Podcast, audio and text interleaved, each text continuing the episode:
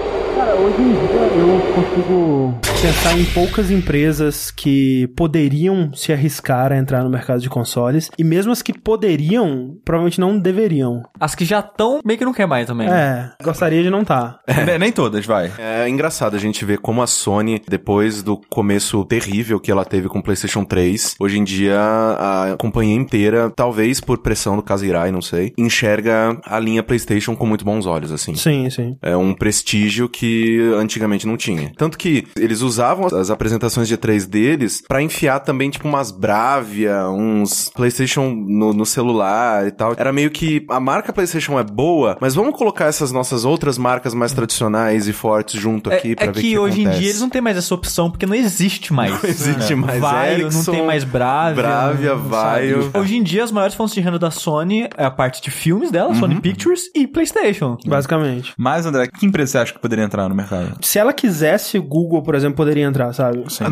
não, não, é o- deveria. né? O cheat de dinheiro infinito tá nas mãos do Google, da Apple. A Valve, por exemplo. Mas É. a Valve entrou. Não exatamente. É, o Steam Box. É, mas tipo, Não console, sem não ela investir console. dinheiro. É, Exato. não. Ela Mas abriu o pra dela- outras pessoas Não, mas, ela, investirem. mas ela deu kickoff. E já deu merda. É, né? Ah, Não foi vingou. bem zoado. Sim. Então, assim, é engraçado você ver que do começo dos consoles, né, lá do Odyssey até aqui, a maioria morreu no caminho, a maioria desistiu, né, saiu ou, fa- ou faliu ou falou, não, É, chega. porque dessa quando merda. uma dava certo, as outras davam errado em consequência. né? Exato. É um mercado extremamente competitivo. E eu consigo imaginar, tipo, basicamente, dois momentos onde a gente tinha empresas que estavam competindo ali neck a neck, tá ligado? Aham. O resto, normalmente, é que nem o Steve falou, era uma uma lá na no frente, topo, é. as outras tentando galgar e caindo na montanha, assim. tá É ligado? meio que. Vê se vocês concordam comigo. Na época do Super Nintendo, pelo menos na nossa impressão aqui no mercado brasileiro, principalmente por causa da Tectoy, dava aquela impressão de que, não, isso aqui Não, tá, foi, foi né, bem competitivo. É. pau a pau. É, depois a gente só vai ter competitividade de novo no Agora Xbox no, no 360 Xbox e PS3. 360 e PlayStation 3, né? Exatamente. Porque- é porque tinha o 64 lá, mas ele não era um É. Não. competitivo mesmo, sabe? Ele PS2 é a É. mesma coisa. Ele já. Sarro. Ali a Nintendo já tava meio que firmando, tipo, consoles da Nintendo são consoles pra jogar first party. Exato. Ponto. É. Você quer jogar jogos da Nintendo? Quer jogar Zelda? Mario? Então você Mas é vai comprar um bizarro, console você- da Nintendo. É, mas é bizarro quando você para pra pensar no esforço que a Nintendo fazia, por exemplo, na época do GameCube. Sim. Que ela forçando, sei lá, aquele acordo famosíssimo com a Capcom, né? Que Ah, ela veio sempre Resident tentou, é. Evil, Beautiful Joe. Bizarro, assim, como algumas empresas elas pararam de dar foco, né? Eu quero ver cadê cadê aquela Nintendendo do Super Nintendo ali, saca? Tipo, Porra. tirando todo Dominando. mundo do mercado, tá ligado? Do Cadê Nintendinho, aquele do Yamauchi? Nintendinho. Cadê? velho. Cadê? Não. Ou des- desenvolveu pra mim, vai desenvolver pra ninguém, Seus filha filha da, da puta. Não, mas ho- hoje em dia a gente brinca com a Nintendo, zoa, não sei o que lá, mas, cara, Nintendinho salvou os videogames, Sim, cara, cara. sim. Se não tivesse Nintendinho, é. Não tinha mais. não tinha nada. Era computador só. Então vamos dar uma olhada pro passado aí e ver o que aconteceu com os bravos guerreiros que sucumbiram nesse processo do- da guerra dos consoles. Eu sou o André Campos Eu sou o Ricardo Dias. Eu sou o Eduardo Sushi. E eu sou o Caio Corraine. e você está escutando o 65º Dash Podcast no Jogabilidade.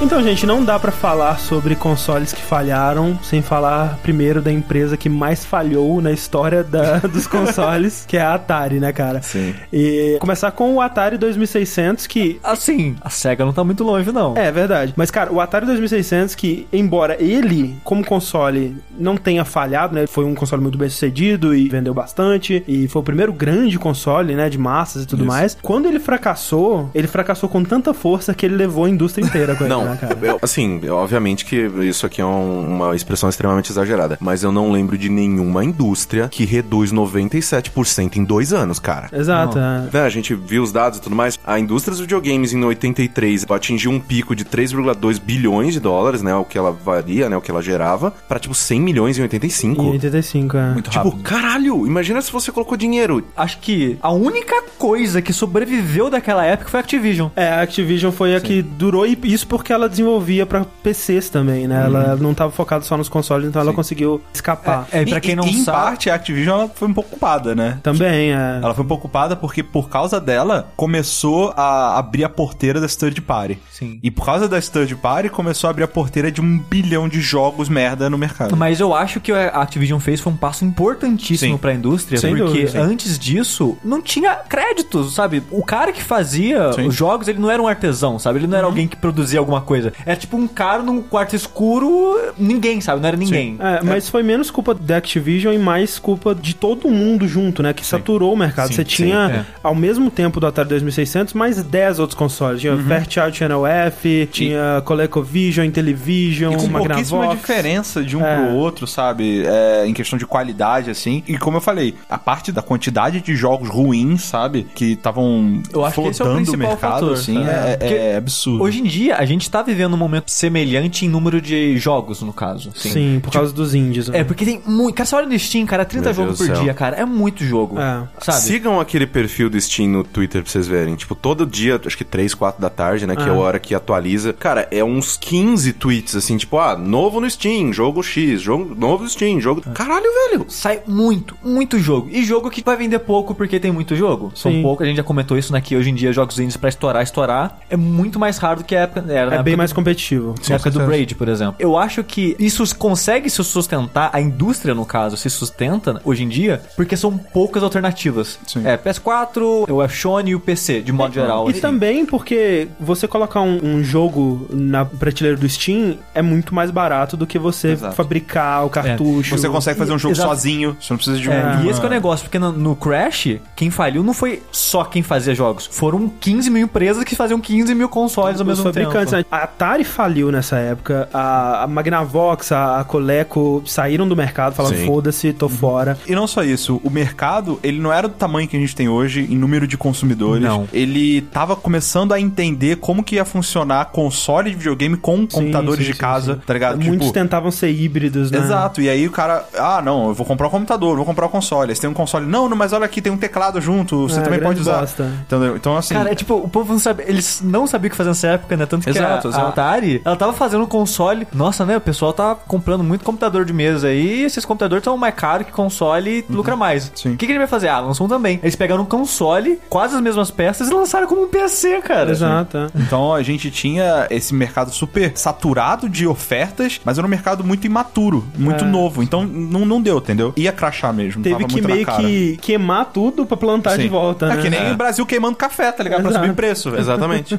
E é interessante você ver também que naquela época, pelo fato de, sei lá, tipo, de ser meio que terra de ninguém, né? Quando começa um bagulho meio que. Quando eu cheguei, tudo isso aqui era mato, né? E você via muitos jogos que eram basicamente cópia da cópia da cópia da cópia da cópia da Não, cópia. E um uns portes horríveis Tipo, meu de Deus do arcade, céu, cara. Esses jogos publicitários, né? Que tipo, ah, o jogo da passa de dente, É, o jogo jogo, do McDonald's, sanduíche. é. Nossa, mas saía a rodo de um jeito inacreditável, assim. Eu lembro que na época que eu tinha um Atari, você ia nas lojas de fita, eu não sabia qual era boa, qual não era. E era um, uma loja que o tiozinho, pelo menos, ele falava: ah, não, testa e se não gostar, você vem e troca. Porra, maneiro esse né? Não, tiozinho, eu cara. ia 15 vezes num dia só, tá ligado? Porque, Pô, tipo, da hora esse merda, cara. merda, merda, merda, merda. Opa, Pitfall, isso aqui é legal. É, não, e a própria Atari mesmo, né, ela não satisfeita em fludar o mercado com o, o 2600. Em 82 ela já tava lançando outro console, né, o 2600 é de 77, que é o 5200, que é aquele trambolho, aquele console. Eu acho que é o maior console que já existiu, é maior do que, sei lá, o primeiro Xbox. sabe? Sim. Uma caixa de pizza.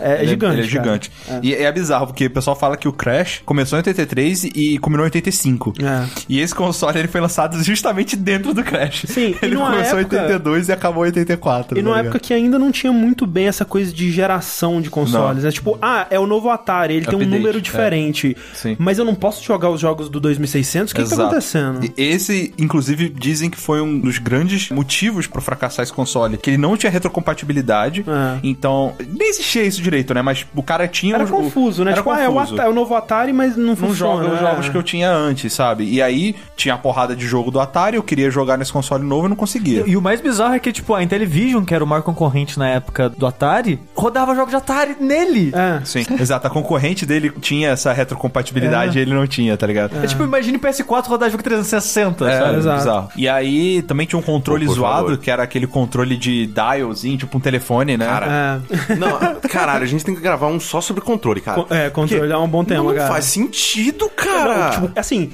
a Nintendo descobriu, ok, esse aqui é o controle. Mas mesmo depois do Nintendo, cara, era controle ruim, controle merda. Meu cara, Deus do céu, O pessoal velho. não. a- Nintendo 64, demorou né, muito. forget, cara. Porra, velho. Caralho, aquele... Dreamcast, né? Forget, cara. Não, ô, ô, o controle do Dreamcast era lindo demais, cara. Mas o controle do Dreamcast, Rick, ele é basicamente o, o avô dos controles atuais, sabe? É. Do formato atual de controle. O avô, avô mesmo, Não, é o né, do cara? 64, né? Porra.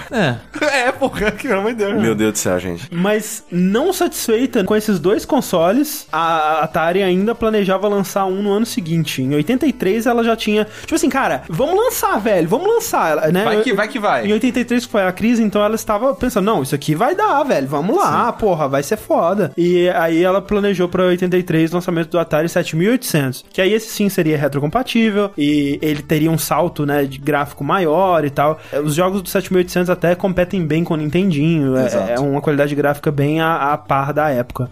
E ele tava sendo planejado pra 83 e o Nintendinho só ia vir em 85, né? Então era um console que realmente ia ser um avanço grande. Só que Mas- deu merda. É, deu merda. Na época, a Warner, que era a dona da Atari, vendeu a Atari. É, porque o que aconteceu? O Crash, né? O Crash. Em 83 teve o Crash e a Warner faliu a Atari, ela... Não, mas tchau. Vamos ver o que, que a gente consegue salvar desse dinheiro aqui que a gente Exatamente. perdeu, tá ligado? E aí foi rolando problemas atrás de problemas que acabaram adiando muito a produção disso aí. Esse console, ele não foi projetado pela Atari, ele foi projetado pela GCC, é, é, GCC, Gen- General, General Computers, alguma coisa. Corporation, É, isso. General Computers Corporation. Que mais pra frente teve um- uma parada que eles não foram pagos pela Atari porque ela não tava dinheiro, que ela tava É. não falida. tinha dinheiro, cara. Então, até esse console sair, se passaram três anos. Três Ele anos. só foi sair em 86, de verdade. Depois eu não entendi. E é bizarro, porque outra parada que contribuiu pra isso é que quem comprou a Atari foi o Jack Tramiel, né? Que Uhum. é o fundador do Commodore, né? Que fazia os computadores lá, Commodore 64. E aí que entra naquela parada que o Sushi tava falando, que ele tava muito mais interessado em produzir computadores e ele não é console, velho. Não vai dar nada, não. Exato. E então ele não tinha interesse, porque em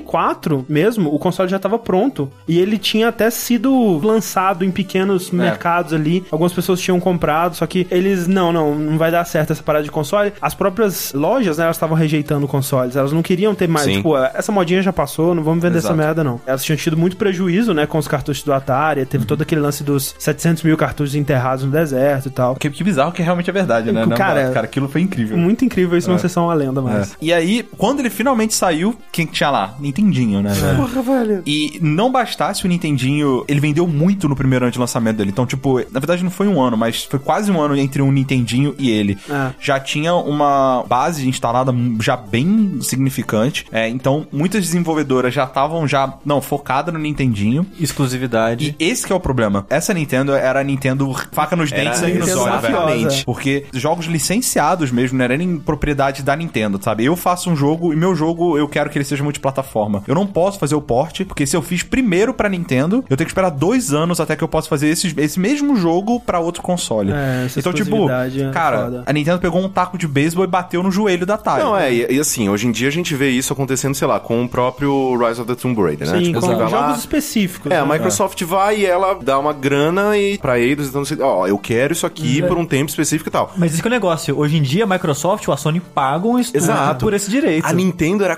contratinho, fio. É, tipo, se você quiser o seu jogo no nosso console, que é o você maior quer? console, E você quer? maior porcentagem do mercado que algum console já teve na história da humanidade, você vai ter que eh, aderir às nossas regras. Mas tem que pro cara, velho. Caguei. Óbvio, se ele tivesse a oportunidade de fazer também pro Atari, pra ter mais dinheiro, provavelmente o porte nessa época não era tão difícil de Sim, fazer. sim. Mas, cara, era Nintendo, ele via a- a da Atari, tipo, ah, velho, ninguém tá comprando essa merda e meio que virou um ciclo vicioso, sabe? É, e essas políticas da Nintendo é sempre bom lembrar que são parte do motivo que fez o Nintendinho dar certo. né? Exato. Porque E que fez o motivo dos jogos darem certo Exato, no por- fim. porque é tudo parte daquela coisa do Controle de controle qualidade. de qualidade, Sim. o selo da Nintendo, né? Exato. Que é uma consequência direta do Crash. E também tinha um controle pra não saturar o mercado, né? Ela Exato. tinha cláusulas que, tipo, você não pode lançar mais de X jogos por ano, né? Ela tinha uma preocupação muito grande pra evitar que o Crash acontecesse de É, novo. e Isso hoje- deu muito certo. E hoje em dia isso parece um absurdo, mas foi vital pra ela. Sim, então. sim. É extremamente necessário. Tanto que a Nintendo, por ter esse tipo de atitude, ela acabou virando sinônimo de videogame, igual o Exato. Danone. Exato, Tipo, né? o Ah, cotonete. compra-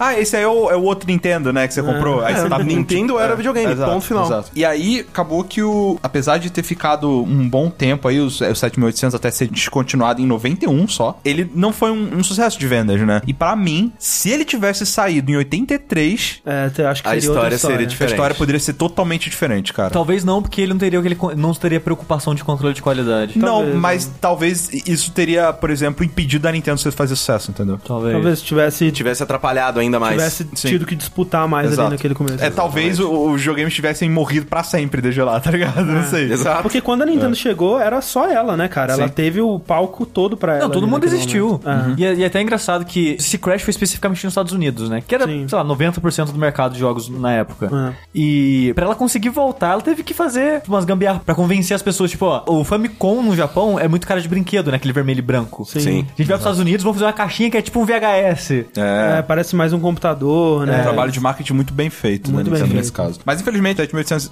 ou felizmente, não vingou mesmo, né? Não- Exato. E a Atari, né, cara, é uma empresa que. A história dela é muito bizarra, né? Que ela começa como Atari Inc., que fale lá no Crash, e aí é comprada em 84 pelo Jack Tramiel, que vira a Atari Interactive. Uhum. E aí vai assim até 2001. Que ela da Infogrames que Exato, compra, a né? Infogrames compra ela e ela vira Atari SA, que pediu falência em 2013 e agora ela tá meio que saindo desse buraco. Eu não sei pra juventude, mas com certeza para as pessoas da nossa idade e mais velhos, é um nome forte. Sim, sim. Né? Você fala Sim. Atari, não, videogame. Atari, sim, Atari. Não, é eu engraçado sei. que pra mim, quando você fala Atari, eu nem penso na empresa, eu penso no 2600. Exato, É. exato. Durante muito tempo, Atari foi sinônimo de videogame. Mas é bizarro, porque eu, eu adoro Driver. Aí apareceu a Atari lá no começo, eu... Estranho. né? Teve, Tá estranho. Teve E uma agora é um- época é um nome que... maneiro, dá dá boas camisas, né? Sim, o logo da sim, Atari. o logo dela é Opa, maneiro, tá né? bem legal, velho. Eu tenho uma camiseta com o 2600, assim, que é uma Ah. camisa Ah. bonita, bonitaça. Mas não para por aí os fracassos da Atari, né, gente?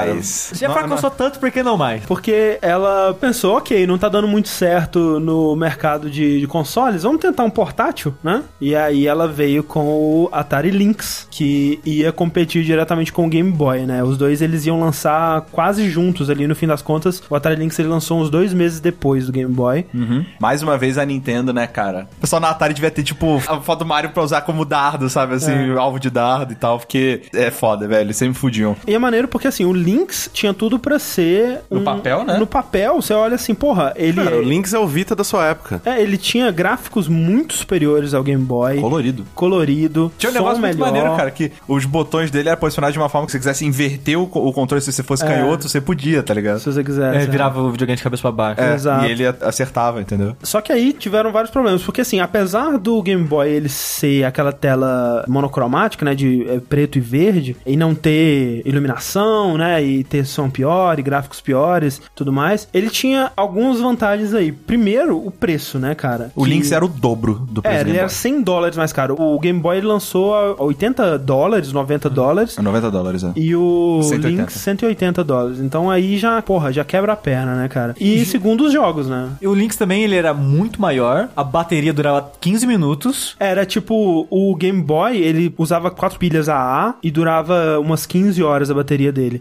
O Lynx usava seis e a bateria dele durava quase quatro horas. Sim. Então era ridículo, assim. E também tem a parada da reputação, né? Uma coisa que a gente, nesse cast, vocês vão ver que se repete de novo, e de novo, e de novo, em cada geração, em basicamente todos os consoles, é um console, pra ele ter sucesso, ele tem que ser apoiado pelos desenvolvedores. Console sem jogo não vinga, não tem como. E aí, o que aconteceu? Os desenvolvedores, eles falaram, velho, você tem um portátil que, da Nintendo, que lançou antes, então os caras já podiam ter começado a produzir jogos antes, que já tava com uma base instalada, e fala assim, cara, Nintendo é aquele cara ali do Nintendinho, velho. Vai ter jogo bom. Eu vou fazer jogo pra essa porra porque vai vender mais. E aí, ah, vamos fazer pro Atari? Não, velho, é só os outros consoles que eles fizeram, as merdas. Então tem muita coisa de reputação que, pra um cara que, não lá, se você for um desenvolvedor, você tem que escolher entre Atari e Nintendo, na época você falava, não, o Nintendo é muito mais seguro. É, a gente vai ver que tem vários pontos de falha, né? Onde os consoles eles batem e eles morrem, né? Mas assim, ele pode passar todos os pontos. Ele pode, talvez, estar bem posicionado no mercado, ele pode ser o primeiro a lançar, ele pode ter um preço bom e tudo mais. Mas no final, cara, se ele não tiver jogo, acabou, velho. adianta, não velho. tem condição. E é esse que é o lance do Lynx. Ele poderia até ter sido lançado antes com um preço melhor, mas com a biblioteca de jogos dele, que foram, sei lá, 20 jogos lançados né, Exato. no longo da vida dele, ele nunca ia conseguir competir com o Game Boy nesse aspecto. E a Nintendo é muito inteligente, né, cara? De lançar, e isso você vê se repetir na história dela várias vezes, dela às vezes lançar um produto que é tecnicamente hoje é inferior, né? Que não tá entregando a tecnologia de ponta. Exato, por causa de hardware mesmo. Mas em troca disso ele é muito mais acessível, né? E, e, porra, muito menor, mais portátil mesmo. O Lynx era um trambolho gigante, né? Então isso são aspectos muito fortes. É. né? E Game Boy, mais uma vez, né, cara, foi tipo. É um mercado de game portátil Game Boy. É. E, e assim, outra vantagem, Tetris. Tetris, né? Porra.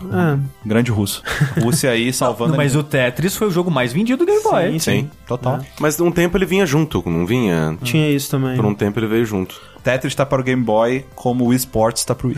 Total. E o, e o Mario tá pro Nintendinho. Mario. E não satisfeita, a Atari foi pra mais um fracasso, né? Caralho. Que foi aí, eu foi o Ah, Não, último. é não, não, é, esse mereceu. Vai se fuder. Cara, O pior, cara, é que esse ele fez quase tudo direitinho, velho. Mas o controle. A gente tá falando do Jaguar, né? Eu não manjava tanto assim da história que. É. Eu acho que, por nome assim, eu acho que é o maior fracasso, assim. Tipo, tem que ver os números. Tem, tem. É, não, a da maior, Apple eu acho que é pior, Não, mas tem da- é. Tem Da- outras, ah, né? da A gente própria vai chegar Nintendo. lá. É, mas quando a tem gente aqui, fala é. Jaguar, cara, já é sinônimo de de Sim. fracasso. É. Mas é bizarro, cara, porque ele lançou em 93. E é, era 64 bits, cara. É, e o grande lance, tipo, ele não era exatamente 64 bits, Não, mas né? é, ele era que nem quando o PC Engine falava que era 16 bits, mas na verdade era 2 de 8 ali, fazia umas, umas, tran- umas É. tranqueiras e É- é falava que- que era É 64. que nem a- o marketing da agora falava, é do the math. Faça, faça as contas. Faça as contas, é só É verdade, muito bom. cara. Tinha os comerciais da pessoa escrevendo na lousa, nananã. É. E em 93, que, né, os consoles que ele tava competindo ali eram 16 bits, não era nem Exato. 32 ainda. Era o né, Super cara? Nintendo Uhum. Mega Drive. Porra, o console 64, velho, vai se fuder, né? Só que o que aconteceu? Então, antes disso, o que eu ia falar que é uma curiosidade de desenvolvimento é que nessa época a Atari ela tava desenvolvendo dois consoles, na verdade. Um de 32 bits e outro de 64 com duas, dois times separados, né? É, o de 32 ia se chamar Panther. Panther, Pantera isso. e o Jaguar. Isso. Links, pen. É, e aí, conforme o desenvolvimento tava rolando, o Jaguar tava desenvolvendo muito mais rápido e muito melhor, tá ligado? Aí eles falaram: não, não, cancela o Panther, vamos focar no Jaguar. E o que é um movimento interessante. Muitas empresas, como a gente vai ver pra frente, elas decidem Lançar os dois, é, é. fazer merdas desse jeito. Mas eles foram inteligentes nesse aspecto. Mas o, o Jaguar, cara, ele tem uma série de problemas. O primeiro deles, controle. Sim. Cara, o controle dele é muito zoado, velho. É um daqueles controles que tem, tipo, um teclado de telefone, né? Tem, tipo, 12 botões. E aí, tipo, o ColecoVision, Intellivision, os joguinhos eles vinham com um papelzinho pra você colocar na frente, pra você Sim. saber o que, que cada um botão era. Ele ainda tinha o controle normal, tipo, Nintendinho, né? Mas era um, um trambolho muito desconfortável e muito ruim, né? O fio dos botões era bem ruim. E acho que o principal, na verdade, é pouco relevante pros jogadores, mas muito relevante pra quem? Pros desenvolvedores. Sim. Que por conta desse hardware super avançado que ele tava querendo fazer e essas gambiarras pra ter números maiores e tal, ele teve diversos problemas no desenvolvimento dele. Problemas com RAM, problemas de dump de memória, uns negócios assim. Era difícil demais de desenvolver pra ele. Exatamente. Era muito complicado de desenvolver pra ele. Somado a isso, parece que a documentação e os kits de dev que a Atari produzia pros desenvolvedores era muito ruim, era incompleto. Era tipo um trabalho absurdo pro cara fazer um jogo pra É, esse, meio pra que esse você console. ter que desvendar a máquina. Eu- eu- Você tinha que se esforçar muito pra fazer um jogo pra Jaguar. É, era o céu pra, da, da época. É, só que não compensava, não, não tinha o nome da Sony atrás, né? Exato. E pra completar, ele foi lançado em 93, só que aí foi lançado na, na boca pequena, mas o Natal de 94, que acho que foi muito importante, as vendas foram péssimas, tá ligado? Ah. E meio que fechou o caixão do Jaguar, que durou só mais um ano, tá ligado? É, nessa época, em 93, né, o pessoal ele já tava bem competitivo pro que viria ainda, né, o que tava sendo anunciado pra vir. E a gente vai ver que muitas pessoas elas resolveram esperar e apostar no que tava parecendo mais interessante que ia vir ainda. Um tal de PlayStation É. Quem sabe? Não, e é 95. engraçado também quando você parar pra pensar que nessa época a gente tinha o Super Nintendo, Mega Drive, junto com o Jaguar veio o 3DO, que Sim. também não foi lá grande coisa, mas, tipo, o Jaguar vendeu 250 mil cópias e o 3DO ainda conseguiu fazer 2 milhões, tá ligado? Sim. É uma coisa assim, quando você para pra pensar que uma empresa do whatever, que é a Panasonic, né, pulando de paraquedas também nessa e conseguindo mais espaço e relevância do que a Atari, que tava aí Mas desde o eu acho começo. que o lance do 3D é um pouco diferente, né? Porque eles meio que não era videogame, né? Eles meio que não se vendia audience. É, e também que a- o legal do 3DO é que diversas empresas podiam fazer o 3DO. Tinha o 3DO da Panasonic, tinha o 3DO da Sanyo e da Gold Star. Goldstar que virou LG depois. É um troço muito louco. É, então, o que aconteceu com o 3DO é que ele era um console que a empresa, né, que realmente desenvolveu, que era dona do 3DO, era a própria 3DO Company, né, que foi fundada pelo Trip Hawkins, que era o fundador da EA, e ele viu no mercado a possibilidade de desenvolver um console aí que ia entrar no hype do CD-ROM e da multimídia que tava tomando conta, era a febre do momento, né. E é um console que ele tava muito bem posicionado, ele tinha um marketing muito bom por trás dele. Porra, ele... o, que, te- o que tinha de revista na época com o Gex não era brincadeira, cara. Não, e aí, ah, sei lá, a Time anunciou ele como o maior lançamento de tecnologia de 93, sabe? Ele tinha muita coisa pra dar certo atrás dele. O que deu errado foi, primeiro, essa 3DO Company era uma empresa que ela só montava, dava ideia, basicamente, né? Falava o que, que ela queria que era feito, mas ela não tinha como desenvolver, ela não tinha fábrica, ela não tinha funcionário pra realmente desenvolver o hardware. Então, o que ela fez? Ela licenciou a produção do 3DO pra quem quisesse comprar. E aí, né, a principal foi a Panasonic, mas outras várias empresas vieram atrás aí.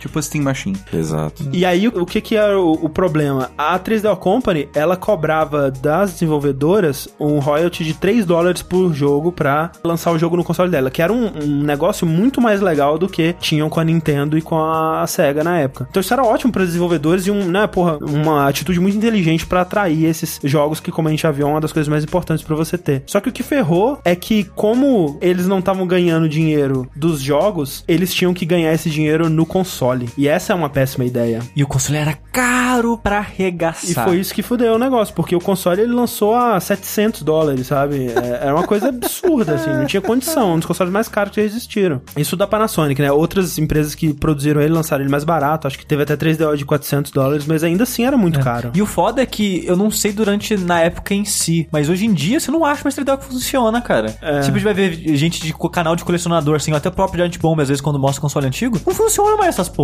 Tipo, eu não sei se quanto tempo durou na época, mas, tipo, o Jaguar também você não acha que funciona O mais Jaguar, é, hoje o em dia. Ja- o Jaguar, é impossível. É, Inclusive o Jaguar ele teve um acessório de CD e esse, porra, não vai achar funcionando nem fudendo, cara.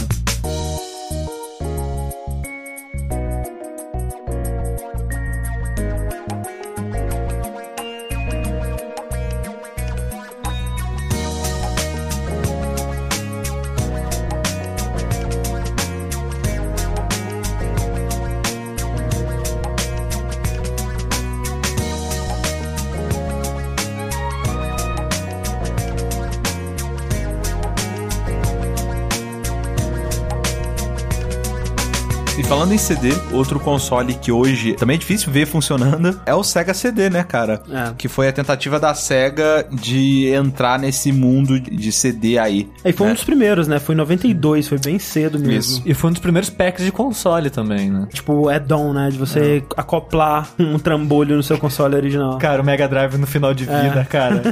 Nossa, é, não, é o tumor que se espalha pelo É corpo, um tá ligado? monumento, assim, É. né, pra você. Ele vira um personagem do Mind of Isaac, sabe? Você vai crescendo, você nasce uma cabeça do lado, um feto É, né, do Nossa, outro. exatamente. O problema dele é que ele também teve o desenvolvimento dele conturbado, né? Ele foi anunciado lá atrás, em alguma. Na época não tinha E3 ainda, era Consumer Expo, né? Consumer É, CES. Electronic Show, É, é. Consumer Electronic Show. Isso aí, Existe até normalmente hoje, era essa. inclusive. É, Uhum. CES, isso. E aí era por quê? Porque a, a SEGA, ela tava aumentando a popularidade do CD-ROM pra softwares de computadores e de música, essas coisas. Sim, e nessa época a gente tem que lembrar que o Mega Drive ele tava muito bem, né, cara? Ele tava competindo bem com o Super Nintendo. Aqui no Brasil eu acho que ele até ganhava, né? Sim, acho que sim. Por causa da É que- Tectoy e tal. é, mas nessa época também a Nintendo tava bem forte com a Gradiente. É. Então tava legal aqui Tava- também. tipo, tava uma briga tava Bem, legal. Tava bem disputado. Mas lá nos Estados Unidos, por conta do Tom Kalinske, né? Que assumiu a SEGA nessa época e meio que re- recebeu carta branca do CEO japonês pra, ó, toma conta aí, vê o que você consegue fazer, porque a gente tem que, né, enfrentar a Nintendo. E ele conseguiu, né, meio que virar o jogo e tornar a parada muito competitiva. Marketing muito pesado, Muito dos pesado. dois lados, forte, cara. inclusive. Muito É. forte. E é genial, assim, tipo, peguem no YouTube qualquer dia, tipo,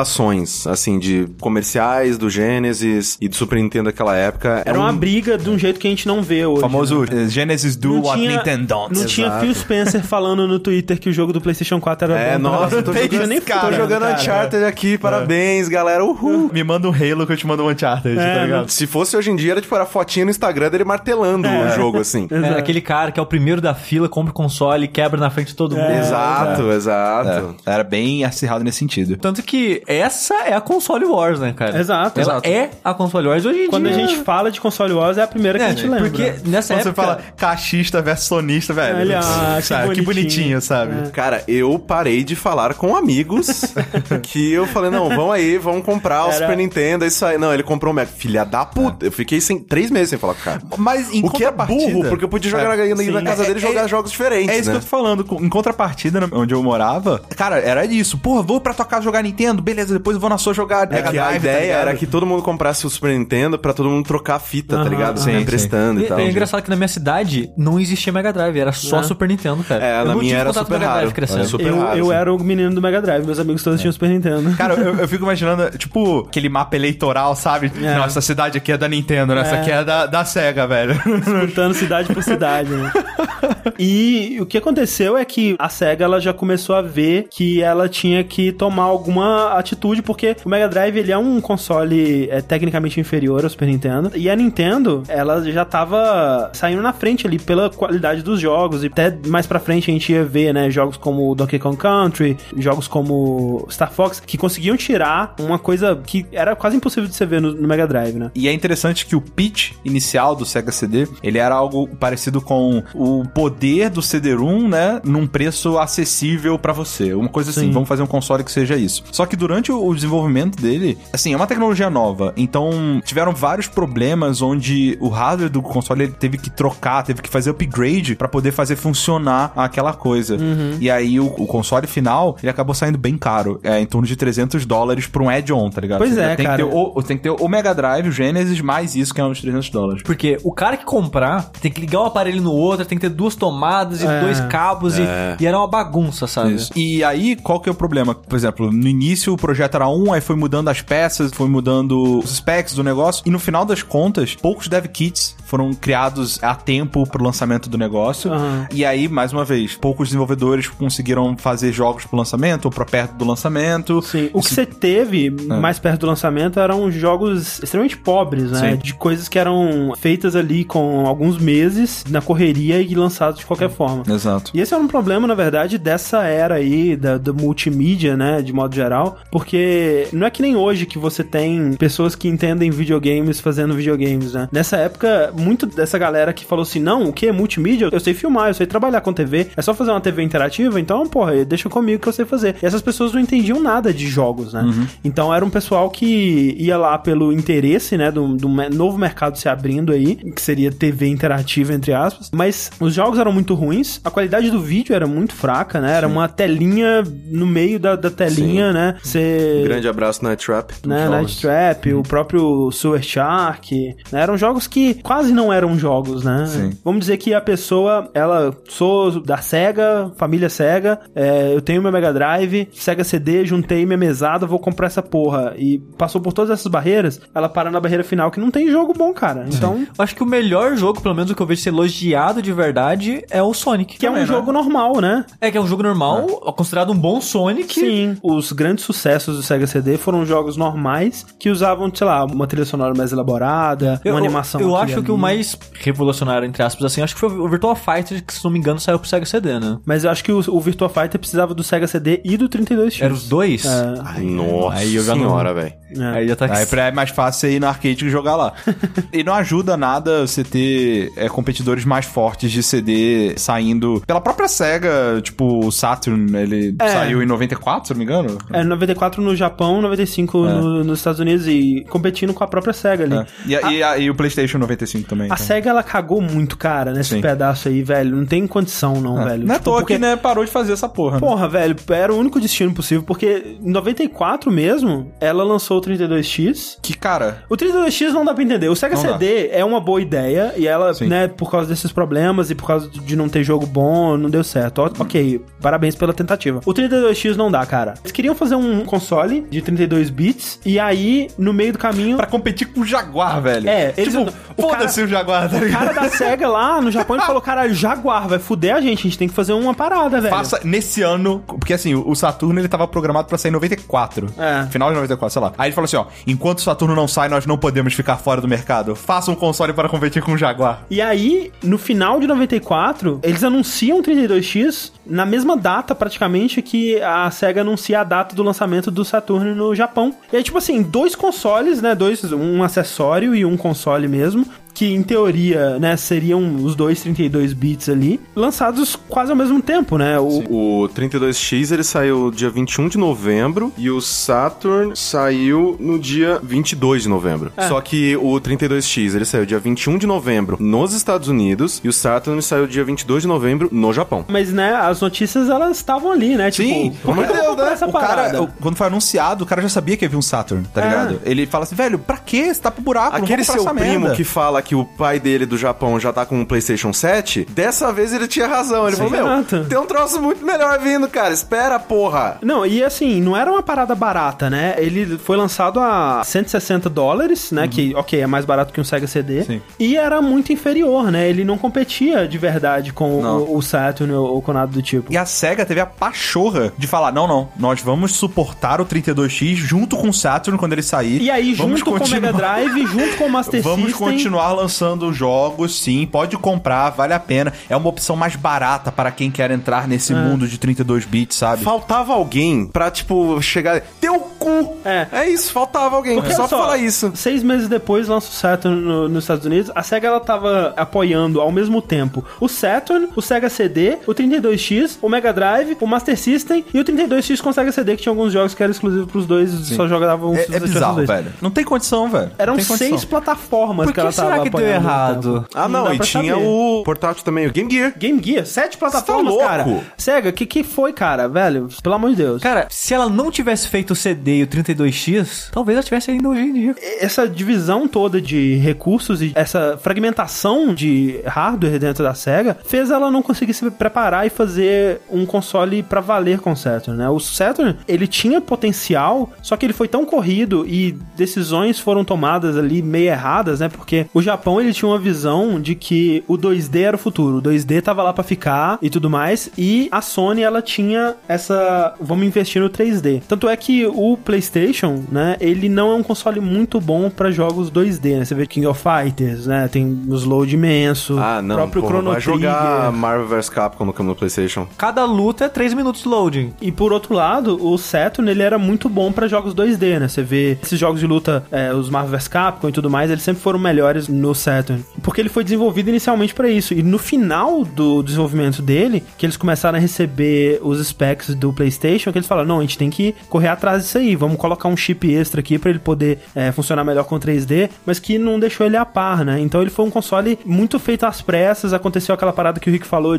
com o Sega CD, das coisas estarem mudando até o último instante e ninguém saber exatamente como que ia ser o console final e não conseguir desenvolver exatamente pro que seria o console final que chegaria a Ar- arquitetura incerta, né? a Sony tava com muito sangue nos olhos, cara, porque ela foi pra Nintendo, né? Vamos fazer uma parceria? Foi Ah, recusada. né? Não, assim, vamos. Meio, é, É. tipo, eles seguiram um pouco e pararam no É, meio. então ela ficou putaça. Exato, não. A Sony é a menina que É. o cara falou que ia com ela no baile. Aí foi, falou, fez o fervo, vou com você no baile, vou com você no baile, vou com você no baile. Aí a Nintendo, no, no dia do baile, ela falou: Não, não vou mais com você, eu vou com a Philips, CDI lá. Não, e aí a, a Sony ainda foi, ô Kalinski, eu odeio a Nintendo, você odeia a Nintendo, vamos juntar nossas forças, vamos. E aí o Kalinski se juntou com a Sony, bora desenvolver uma parada, porra, vai ser foda, tá tudo certo, vamos começar. Aí o cara lá do Japão, porra nenhuma, o que, que a Sony sabe de videogame? Sabe porra nenhuma de videogame, nossa, tá louco? Vamos fazer o nosso próprio console aqui. Essa tal de Sony aí não entende de porra nenhuma, não. e abandonou a Sony. E a Sony ficou, caralho, velho, o que que tá acontecendo? Vou É, Carrie é estranha, cara. Aquela parada de, tipo, os heróis, eles criam seus próprios inimigos, É. seus super vilões, Sim, tá ligado? sim. É muito isso, cara. Mas, isso, não, cara, tipo, e é um negócio tão maravilhoso, cara. A Sony destruiu, todo, Destruiu mundo. Não, cara, você vê jogos 3D que eram lançados antes do PlayStation, e você vê o que que tinha no PlayStation, cara. É como se, tipo, os desenvolvedores antes eles estivessem desenvolvendo, sei lá, com os olhos vendados. Eles não estavam sabendo o que eles estavam fazendo. Com a armadura pesada. É, Não, agora a só com roupa o pé, do Tá só Goku com o pé, pesada. só com o pé. Desenvolve esse jogo aí só com o pé. E aí depois libera, sabe, o pessoal pra não o PlayStation. Porque foi um salto tão grande. Ok, o PlayStation ele fez parecer, ok, realmente tem um futuro pra jogos em 3D aqui, né? Sim. E foi aconteceu isso que o Corrente tá falando. Na primeira três de todas, a SEGA ela apresentou primeiro, né? E foi uma situação bem parecida com o que aconteceu com a Sony e a Microsoft, né? Quando eles anunciaram o PlayStation 4 e o Xbox One, o preço e tal. Sim. Porque a SEGA ela subiu primeiro no palco e ela anunciou é, o preço, 399, e tá lançando hoje a parada. Foi uma coisa de caralho! Tava anunciado pra lançar em setembro e lançou em junho ou maio, se não me engano. Isso, primeiro, foi um- uma péssima decisão dela, porque eles não tinham fabricado console, Console suficiente. suficiente. Isso. A demanda era maior do que a, a oferta. Não tinha jogo, não tinha console. Quando- como não tinha console, o Kalinski ele teve que escolher algumas lojas específicas pra mandar console. E aí as lojas pra quem ele não mandou falaram Ficaram o quê? putas." Não vou vender mais produto da SEGA aqui. E fechou as portas pra SEGA. Pessoal, muito amargurado, né, É cara? muito amargurado. Mas é que, tipo assim, porra, a loja rival tem o console e eu não tive, é um- por quê? é um- porra, imagina, você ser a loja que não tem Nintendo Wii. Exato, né? E porque a No. Nintendo sacaneou, né? Então eles não tinham jogos, não tinham console. E fechou essa conferência. Chegou o, o presidente da, da Sony Entertainment da América, Steve Race, que é um excelente nome. por sinal. Ele subiu no palco, ele falou 299 dólares. E desceu. E foi embora. E só isso. E o povo... Cara, esse vídeo é muito bom. Caralho, o que é isso, cara? E aí tem, né, entrevistas recentes, porque recentemente o pessoal que tava envolvido nessa época, né, o Tom Kalinske, o próprio Steve Race e tal, eles falam sobre isso que aconteceu, e o Tom Kalinske fala, quando isso aconteceu, eu sabia que o Saturno tava fadado ao fracasso, porque o Saturno, a 400 dólares, ele já tava tendo prejuízo, né, eles não tinham como abaixar, eles sabiam que a Sony também tava tomando prejuízo ali, mas foi uma decisão muito inteligente deles, né, tomar esse prejuízo pra deixar, né, o console... E um console É muito Que mais poderoso. Eles fazem desde então, basicamente, É, né? Eu acho que o PS4 foi o primeiro console que eles não venderam no prejuízo. Olha aí. Não, e assim, deu super certo num nível que, tipo, sei lá, o PlayStation 1 vendeu 110 milhões e o Saturno vendeu 10. Exato. É, é um pra 10. isso. Pelo amor de Deus, Não cara. tem condição, cara. Eu acho que eu só vi um Saturn na minha vida inteira.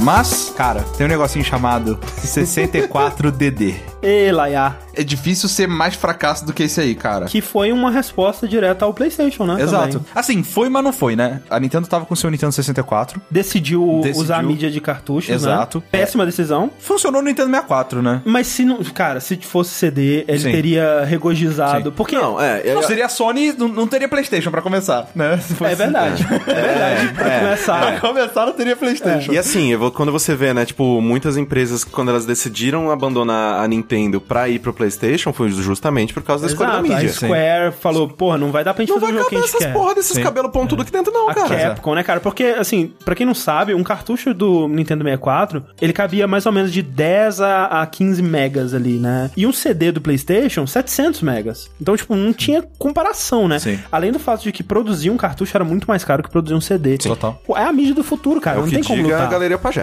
É. e aí, a, o Nintendo 64, ele só conseguiu se sustentar porque tinha muito first party legal, tá É, ligado? exato. A Nintendo, Não, era- ela é, investiu pra sim, caralho muitos no, jogos no first bons, cara. party, em fazer jogo maneiro, criou IPs novas, é, ela, ela deu, deu os pulos dela ali. É, tanto cara- que o 64 mesmo ele vendeu acho que quase 40 milhões, assim. É, ele não é um ainda- fracasso. Não é um fracasso, ainda foi muito bem. Porra, em relação ao Sa- ao Saturn, cara, porra, tava muito bem obrigado. E, e assim, por exemplo, essa parada dos 10 a 15 megas do cartucho aí, eles conseguiram enfiar Resident Evil 2 no 64, cara. Sim. Na época, o quê? Não, mas cara, sacrificaram uma criança ali pra fazer, velho. Por quê? Não tem condição. Porque tá os dois discos na fita só. É, Resident Evil 2 são dois discos com filme, com voz. É, exato. O- É uma das coisas que quando anunciaram o Resident Evil 2 é não vai ter no, no 64 porque tem CGzinho e É, não rola por isso exemplo, no Mortal 64. Kombat 4 no, meia- no PlayStation tinha os filminhos e tudo Sim. mais. No- Era uma imagem estática e a história embaixo. É, ou então eles faziam na engine mesmo do jogo, era bem tosco, né? Mas o jogo mesmo tava lá, né? O jogo mesmo tava lá, exato. Mas no Resident Evil 2, cara, é um porte perfeito de um jogo de dois CDs num cartucho, cara. Não tem como. Magia negra, Magia negra. com certeza. É. Mas foi um no fim de vida do 64 Sim, já sim, também. sim, foi um dos últimos jogos. né? Velho, você tem que fazer um retrocompatibilidade disso, velho. Sim, você tem sim. que pesquisar como, como Velho, como é possível, velho. Não é possível, cara. Cara, acho que você pega um cartucho de Resident Evil 2 agora, hoje em né? dia, se você abre, tipo, tem lá o Estoura, pentagrama. Eu acho que Faz sangue. Foda o Temer, É. você fazer joinha, sei lá, cara. Não sei, faz sentido. Mas aí a, a Nintendo ela falou: cara, a gente tem que dar um jeito de competir com o CD-ROM. Cartucho não vai rolar. E se a gente criasse uma nova mídia? Um tal de Magnetic Disc. Porque usar a porra do CD, não, né? Não, não. Péssima ideia. Não. Mas esse lance do CD é que foi uma mídia criada pela Sony. Será que tinha que pagar algum direito pra ela que nem Blu-ray? Provavelmente, provavelmente tinha alguma coisa assim. E aí é engraçado porque esse add-on, esse DD, CC4DD e tal, Que é tipo um Sega CD, é, né? ele, é, ele fica embaixo do console. E, e eu ficava me perguntando por que, que o Nintendo 64 tinha aquele porte quando Embaixo, ele lançou, né, né? cara? Tipo, era- era só pra É, o isso. né? Super Nintendo também tinha umas portas atrás que eu nunca soube pra que, que fazer. É, é meio que. Tinha pra falando Game assim, Shark, o PlayStation tinha um pra Game Shark. Quando você cria a parada, você geralmente põe umas paradas assim pra tipo, ah, no futuro, Vai se que, precisar, vai né? que. Vai né? que. Pra começar, ele foi anunciado em 95. Antes, Antes, do, até- antes do lançamento do Nintendo 64. Então, assim, era tipo, ah, um dia a gente vai lançar o 64, porque o Nintendo 64 foi um console meio lendário por muito tempo, né? Ele começou a ser falado Nossa, muito não, cedo. eu ouvia do Killer Instinct do, do Exato. Ultra 64, cara, em Super Game Power de 93, cara. Porque ele começou a ser falado, ah, é o Project Reality, que É. vai ser o novo console da, da Nintendo. Aí depois era o Ultra 64. E aí saiu o Killer Instinct no fliperama, que tinha um logo, né? Ultra 64. É esse jogo aqui que você vai ter no seu console. Porra nenhuma. Tipo, Porra nenhuma. Nem Coloca, perto. coloca os vídeos do um do lado do outro aí pra você ver. Exato. Então, assim, o- uma das coisas que prejudicou, né, e que deu o palco aí mais uma vez pro PlayStation, foi que a Nintendo dormiu no ponto foda Não. com o Nintendo 64. Tipo, ela poderia ter lançado o console antes do PlayStation se ela quisesse, mas atrasou e adiou. E A gente vê isso muito na história dos consoles. Quando a empresa ela tá muito confiante, ela perde lugar. A Nintendo tava assim, porra, somos Super Nintendo, cara. Estamos dominando essa merda desde o Nintendinho aí, não tem pra ninguém. E a gente pode demorar um pouquinho que o pessoal vai ser fiel e ir pra gente. Exato. E tem um negócio chamado time to market, que é, É. super relevante, cara. Sim, sim. Super relevante. E aí, nesse caso, principalmente, teve isso, que, beleza, ah, um dia nós vamos ter uma, uma mídia que vai concorrer com não sei o que, hard Não, disk aí, e tal. não, peraí, concorrer meu cu. É. Cara, aquilo cabia 64 mega. Não é nem 10% de um CD. Sim. É. E aí lançou o Nintendo 64. Beleza. E o DD?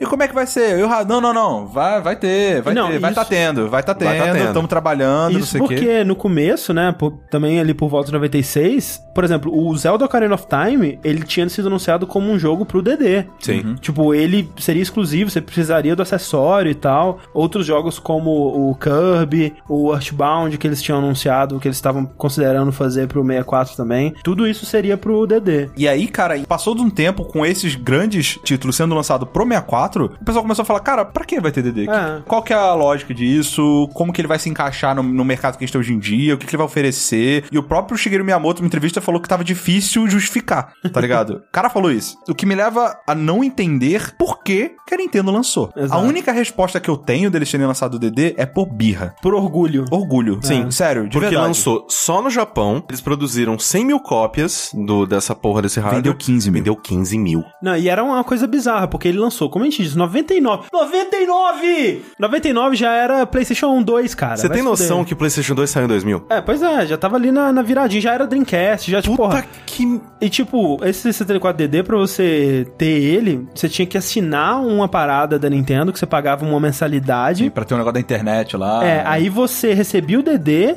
aí você tinha acesso a um- uma internet da Nintendo que você podia mandar mensagem, receber umas newsletters tosca lá. E aí, bimestralmente, você recebia um dos jogos do DD, né? E aí tinha. nove. Foram nove jogos, né? No total são nove jogos pro console. É. Nove. Nove. O Lula consegue contar quantos jogos são, cara. Sem noção.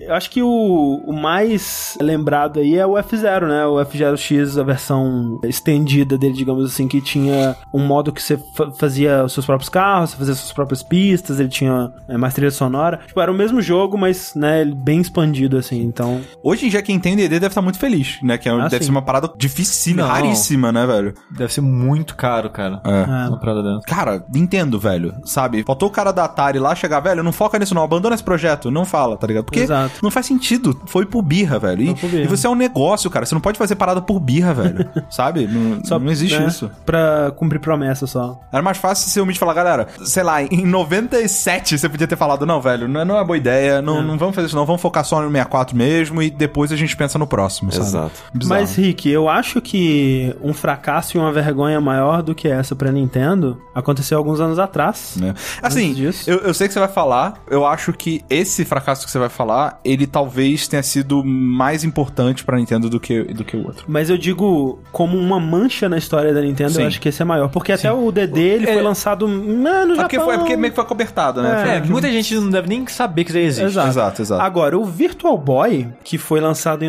95, né? Já é uma vergonha muito maior pra Nintendo. É tipo, Sim. é de longe o. co- Porque também o DD, ele é um acessório, né? O Virtual Boy é de longe o console da É um Nintendo console. que mais fracassou. Porque, o que, que é a ideia dele, né? O Gunpei Yokoi, que é o cara que criou Metroid, ele criou o Game Boy, ele é um cara muito foda, né? Ele falou: eu quero criar o próximo portátil da Nintendo e vai ser uma ideia completamente diferente, mas eu ainda não sei o que, que vai ser. E aí, de repente, chegou uma empresa que tinha patenteado uma tecnologia de 3D, né? Estereoscópico Em e tal. 85. E é aquela coisa, né? Que você tem duas telas e aí você reflete as telas por um espelhinho e reflete ela no olho do- da pessoa. Eu tinha um- uma revista de desenho Aham. que era assim, sabia? Você tinha de um Ah, lado um sim, eu desenho, aí você tinha tipo um espelho vermelho no meio, aí você olhava pelo espelho e desenhava na página do lado em branco É. o desenho da esquerda. Era bem maneiro, Tá. Sim, cara. sim, mó legal, era mó Era de legal. dinossauro que eu tinha. Era bem Sim, legal. sim, eu também tinha. É, era muito da hora. Só pra frisar, esse cara, o Gunpei, ele fez o Game Boy, ele também fez o Game Watch, cara. Game Watch, Tipo, é o cara, verdade. ele, ele era bom em R&D, tá ligado? Ele manjava de fazer novidade e, e paradas assim. Sim, e aí, essa empresa que patenteou essa tecnologia do 3D aí, tava querendo vender essa porra, né, pra alguém. Alguém tem que usar essa merda. E aí eles foram primeiro na SEGA, a SEGA rejeitou. Nope. E aí eles fizeram a apresentação na Nintendo e todo mundo falou assim, né? Mas o Gunpei Yokoi falou, poxa, que sá. Todo dia sai um Atari de casa. É. Todo dia sai um Atari de casa. E aí ele meio que na lábia dele, ele tinha muito poder dentro da Nintendo, especialmente nessa área de desenvolvimento de hardware, ele falou, não, cara, isso aqui é o futuro, velho. Eu vou criar um- uma, uma realidade virtual com essa porra e vai ser o jogo mais realístico que já existiu, né? E... Se a realidade fosse em preto e vermelho. Pois é, porque eles tiveram que fazer várias concessões pra conseguir realizar o que eles estavam querendo, né? Porque, por exemplo, o Game Boy, ele era monocromático, né? E a Nintendo ela falou: "Não tem problema a gente fazer um outro console monocromático, porque ele vai ser portátil, né? Esse era o plano inicial". e a gente viu com o Game Boy que não tem problema o, o jogo ser monocromático, que ainda as pessoas gostam se o jogo for bom e tudo mais. Só que pra reduzir o blur, né? Porque no Game Boy tinha esse problema, né? Quando o jogo ele era rápido demais, ficava borrado, né? Eles tiveram que criar essa tela vermelha que, por algum motivo, reduzia esse efeito, que era muito importante porque senão ia deixar as pessoas nauseadas. Aquela coisa da realidade sickness, né. virtual, do VR e tal. E aí, todos os jogos do Virtual Boy, eles são todos monocromáticos, Todos no preto inferno. e vermelho. É, Tipo, o você ver- olha o- pra aquela parada, cara, eu quero morrer. É um vermelho muito forte, É. cara. Sim. E assim, uma coisa que eu acho genial dele é que, tipo, né, vendeu pouquíssimo, vendeu. Vendeu pouquíssimo naquelas, né? Porque vendeu quase um milhão. Mas eu acho genial a velocidade com que a Nintendo colocou e tirou ele do Sim, mercado. sim. Porque, ela um tipo. viu, porra, ninguém quer essa merda, vamos tirar. Ela lançou em cinco meses, ela falou: Não, não, não, é verdade, ô, ô, não, ninguém viu. Opa, Ninguém ô, aí, Qual- qual- aí, Foi a tirou. Xuxa recolhendo o Playboy É. dela. É. Exa- Caralho, velho, tipo, que coisa genial. Eu concordo que é uma mancha foda e tal, mas eu acho que isso foi muito importante. Assim, o objetivo muito da Nintendo era: não, vamos, vamos defender que nós somos uma empresa inovadora, que nós Sim. somos uma empresa que quer buscar o futuro, que quer, sabe, testar coisa, não tem medo de testar e tal. Eu acho que o erro da Nintendo nesse caso não foi ter acreditado no protótipo, não foi ter explorado isso, mas foi ter chipado, sabe? Exato. Faltou um, um QA, sabe? Tipo, ali faltando 10 pra acabar o jogo, falando assim, cara. Olha essa merda. Velho, não, não rolou, sabe? Boa tentativa. é- essa- Vamos lá, time. Na próxima a gente consegue. Tem Exatamente. outros consoles, tá ligado? Era assim, para todo mundo. Olha pra essa merda. Sim. Você É. quer chipar essa merda mesmo? Porque se você vê uma foto do Virtual Boy, ele parece um- uma coisa alienígena, sabe? Não, ele é feio, o controle dele é horrível. É, o controle dele tem dois D-pads, é uma coisa bizarra. E ele era pra ser, né? Eles até experimentaram, tipo uma tiara, Um né? strap, Um, um assim. strap na cabeça pra você é, Ele era muito usar ele. pesado, né? Só que ele era muito pesado. E, e eles viram que as pessoas iam ter problemas de saúde, né? De dar torcicolo na galera. Podia causar lazy eye, tinham vários problemas assim. Exato. E aí eles tiveram que vender o console num stand, né? Num tripézinho, assim. Um tripézinho, só, só sim. podia jogar ele na mesa, sabe? Não, não- É, e tem que ser uma altura certa e, nossa... Não, eu- e aí você tem que inclinar pra frente e é uma coisa muito desconfortável. Só que é bizarro, porque ele ainda é um portátil, né? Ele ainda funciona a pilha, ele É um portátil ou não portátil? acho. No marketing dele, eles falavam, ah, uma das vantagens é a portabilidade, e aí tinha uma foto de uma pessoa deitada na grama. com Cara, o ele. Wii U é mais portátil que ele, É. cara. O lance é que ele não precisava de uma TV, tá ligado? Pra ser jogado. Sim, é por sim. isso que ele era considerado portátil. Mas então, cadê aquele cuidado da Nintendo pela qualidade dos, dos negócios, Ah, mas tá já ligado? foi. Eu acho que pra uma empresa é importante explorar, é importante testar e avançar, sabe? Aquele era um departamento de R&D, então eles têm que fazer isso mesmo. E eu imagino que várias empresas grandes de tecnologia façam isso e a gente não vê porra exato. nenhuma. Por quê? Exato. Porque eles olham e falam, velho, a gente quer vender isso. Faz um teste, chama 50 crianças e manda jogar esse negócio. Faz a votação de, de 1 É. a 5. Quem gostou, tá ligado? Exato, né? Porque assim, os jogos que foram lançados, e hoje em dia eles, você consegue emular eles e jogar eles normal, né? São bons jogos, né? O primeiro Ah, o Mario tênis Tennis, é bom. é, O primeiro Mario Tennis é do Virtual Boy. Você tem o jogo do Wario, o Wario Land, que também é muito bom. Você tem vários jogos que são Uhum. bons jogos. Exato. O lance é que era terrível jogar É. daquela forma, as pessoas saíam nauseadas, né? O efeito 3D não funcionava direito. O console em si que era o problema. né? Exato. Então não tem como, né? Vocês chegaram a jogar ele? Nunca, Nunca. joguei, nunca nem eu já- Eu já pessoalmente. vi, graças a Deus, velho. Eu já vi ele vendendo. Eu lembro, eu lembro perfeitamente. Eu era moleque com a minha mãe. Cara, na época. É, não sei se foi uma casa de Bahia, foi alguma loja dessas gigantes, Caralho. assim, sabe? De, de comprar muito. Mapping da vida. É, pra bem dessas grandes. E a gente tava passando na área de tecnologia e tinha uma caixa do Virtual Boy, bem grande. Eu lembro que eu fiquei olhando pra caixa e falei assim: caralho, que legal. E eu lembro de ter visto também ó, aquela bazuca da Nintendo. Sim, é, Superscope. Superscope, essas paradas. E aí eu falei: caralho, mãe, vamos comprar isso aí. Ela falou: não, filho, a gente não tem dinheiro pra fazer isso agora. Depois a gente.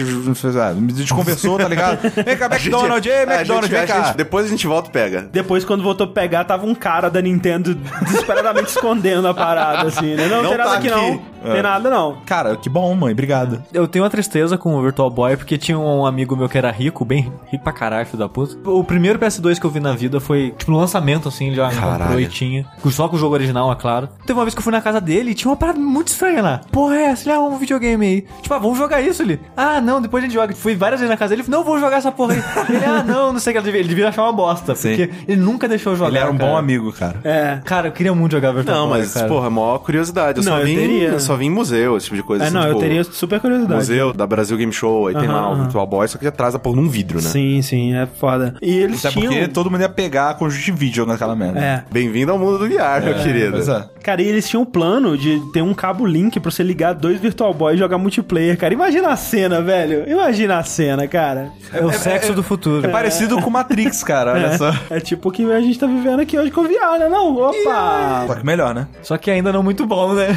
É, Não sei, pelo menos, eu acho não que o sei. jogo do Virtual Boy já era melhor, hein? Que isso. Cara, me fala um jogo que é melhor do que aquele Mario Tennis ou do Wario Land. velho. O do golfinho, que você tem que olhar Não pro é, lado não. pra, pra Nossa colar, senhora, assim, que tá coisa ligado? ruim. Nossa senhora. Não, cara, maneiro que O isso. conceito é legal, mano. Meu dá Deus pra, do velho. céu.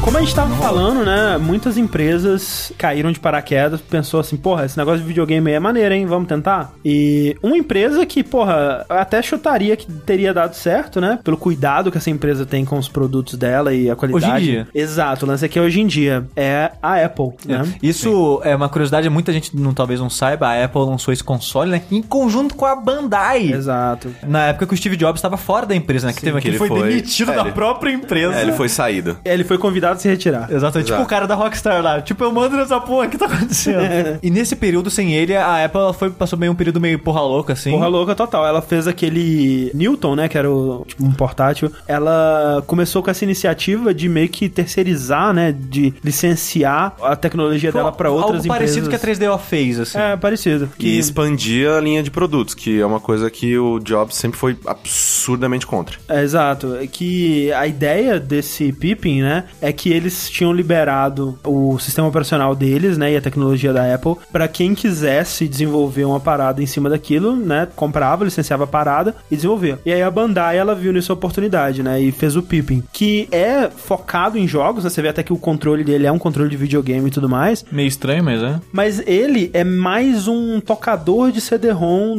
do Macintosh. E Isso que é muito louco, porque o Pippin tá meio que de plano de fundo, assim, na, É. na minha mente. Porque eu sabia dele, sabia que foi um fracasso de desgraçado, por isso que até hoje a Apple nunca mais quer mexer com essa Sim, porra. sim. Sim. Mas eu não sabia exatamente o que ele era, que jogo saiu pra ele, essas Aham. coisas. Aí pesquisando pro podcast eu vi isso, que ele, ele é basicamente o Steam Machine da sua época, né? Sim, sim. Ele era um tocador CD-ROM, que nem o André falou, que tocava qualquer tipo de CD-ROM, mas o foco acabava sendo maior em jogos. Sim. E é muito louco isso, cara. É, CD educacional você põe lá e é, e é bizarro, né? Porque você liga o Pippin e é toscão, assim. Você vê o macOS, ou seja lá o que fosse na época, ligando no fundo, aí aparece uma tela do Pippin. Não, não, não, você não viu essa parada. Ó, Aqui é Uh. Pippin, calma. Tipo caixa de banco É. que roda o Windows assim, aí eu- opa, não, opa, é um opa. o Windows. que Menu banco. de fast food aqui, às vezes tá É. travado com a tela de erro. né? Com a tela né? do XPzão bonita É. ali. E aí, você podia jogar nele jogos famosos, né? Do Macintosh, como por exemplo Marathon. É Tem um jogo também na, que eu vi na lista que chama Exotic Sushi. esse É, jogo. verdade. Tem aqui. Que não é jogo, né? É uma parada de- é sobre a história do sushi e tudo Pô, mais. legal. É uma parada educacional. Pô, minha vida, né? É. Fala você lá no cemitério, tem, tem essa parte, deve ter.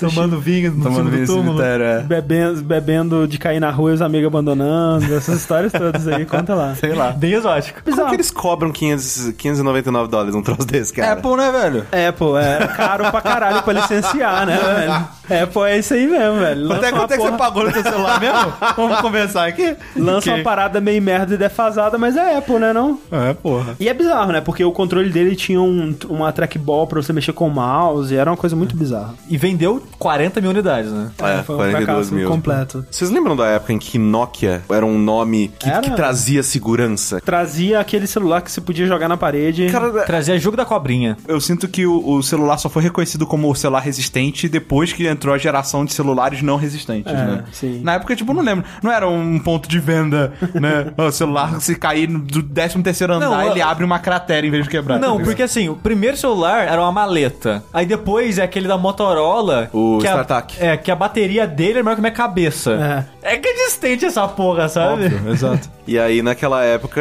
o N-Gage, eu lembro que era próximo ali da época do PlayStation 2, assim. Ele tava competindo com o Game Boy Advance, né? Sim, Foi e, na- naquela e tipo, época. em- eu lembro que na época saía muito sobre ele nas revistas, eu vi bastante, Sim, tipo, sim, teve um bastante hypezinho marketing, ali, né? tipo, no N-Gage. Inclusive, ele chegou aqui no Brasil, ele foi comercializado aqui no Brasil, ele tinha nas lojas de celular Cara, e tal. porque No papel, é uma ideia maneira. É um celular que vai jogar jogos do nível de um console portátil, né? Exatamente. Porque nessa época pré-tela de toque, né? Você tinha jogos pro celular, mas eles eram muito ruins. né? Ou eles Sim. eram extremamente simples, tipo o jogo da cobrinha pra funcionar, ou não funcionava, né? Porque você tinha que jogar com o teclado, depois alguns até vinham com a setinha, mas ainda era muito ruim, né? E, e o que muita gente fazia era levar o celular num bolso e o portátil no outro, tá ligado? Exato. Então, Exatamente. assim, existia sim essa oportunidade de mercado. Sim, sim. Né? E é engraçado que quando você para pra pensar, o N-Gage ele teve uma, até aqui uma biblioteca interessante. Tinha Tony Hawk, tinha vários jogos da Activision, inclusive. Sim. Só que quando ele saiu, ele era motivo de piada. Vamos lá, né? A gente falou dos pontos de falha dos consoles aí, né? Tem, né, falta de jogo, preço, posicionamento dele no mercado. O Engage, ele tava bem em todas as categorias. Ele tinha jogos, ele Tinha. rodava jogos bonitos até, né? Ele tinha capacidade de rodar coisas 3D e tudo mais. Tava sendo apoiado por empresas grandes como Activision É, e o EA. preço dele era um pouco salgado, né? 300 dólares, mas se você for considerar que ele tá substituindo dois devices num só, poderia ser justificado. O lance dele é que ele era ridículo. É ridículo. Tipo, o lance é que um dos devices você não vai querer usar. É. Tipo, você, não- cara, quem vai falar com aquilo como se fosse um telefone, cara? Não, era ridículo, porque É a parte do- dos gatilhos, o L, o R. É, co- aí que ficava o microfone e o áudio. Você tinha que colocar a parte mais fina dele, era onde você colocava entre a sua orelha e sua boca, né? Era uma cena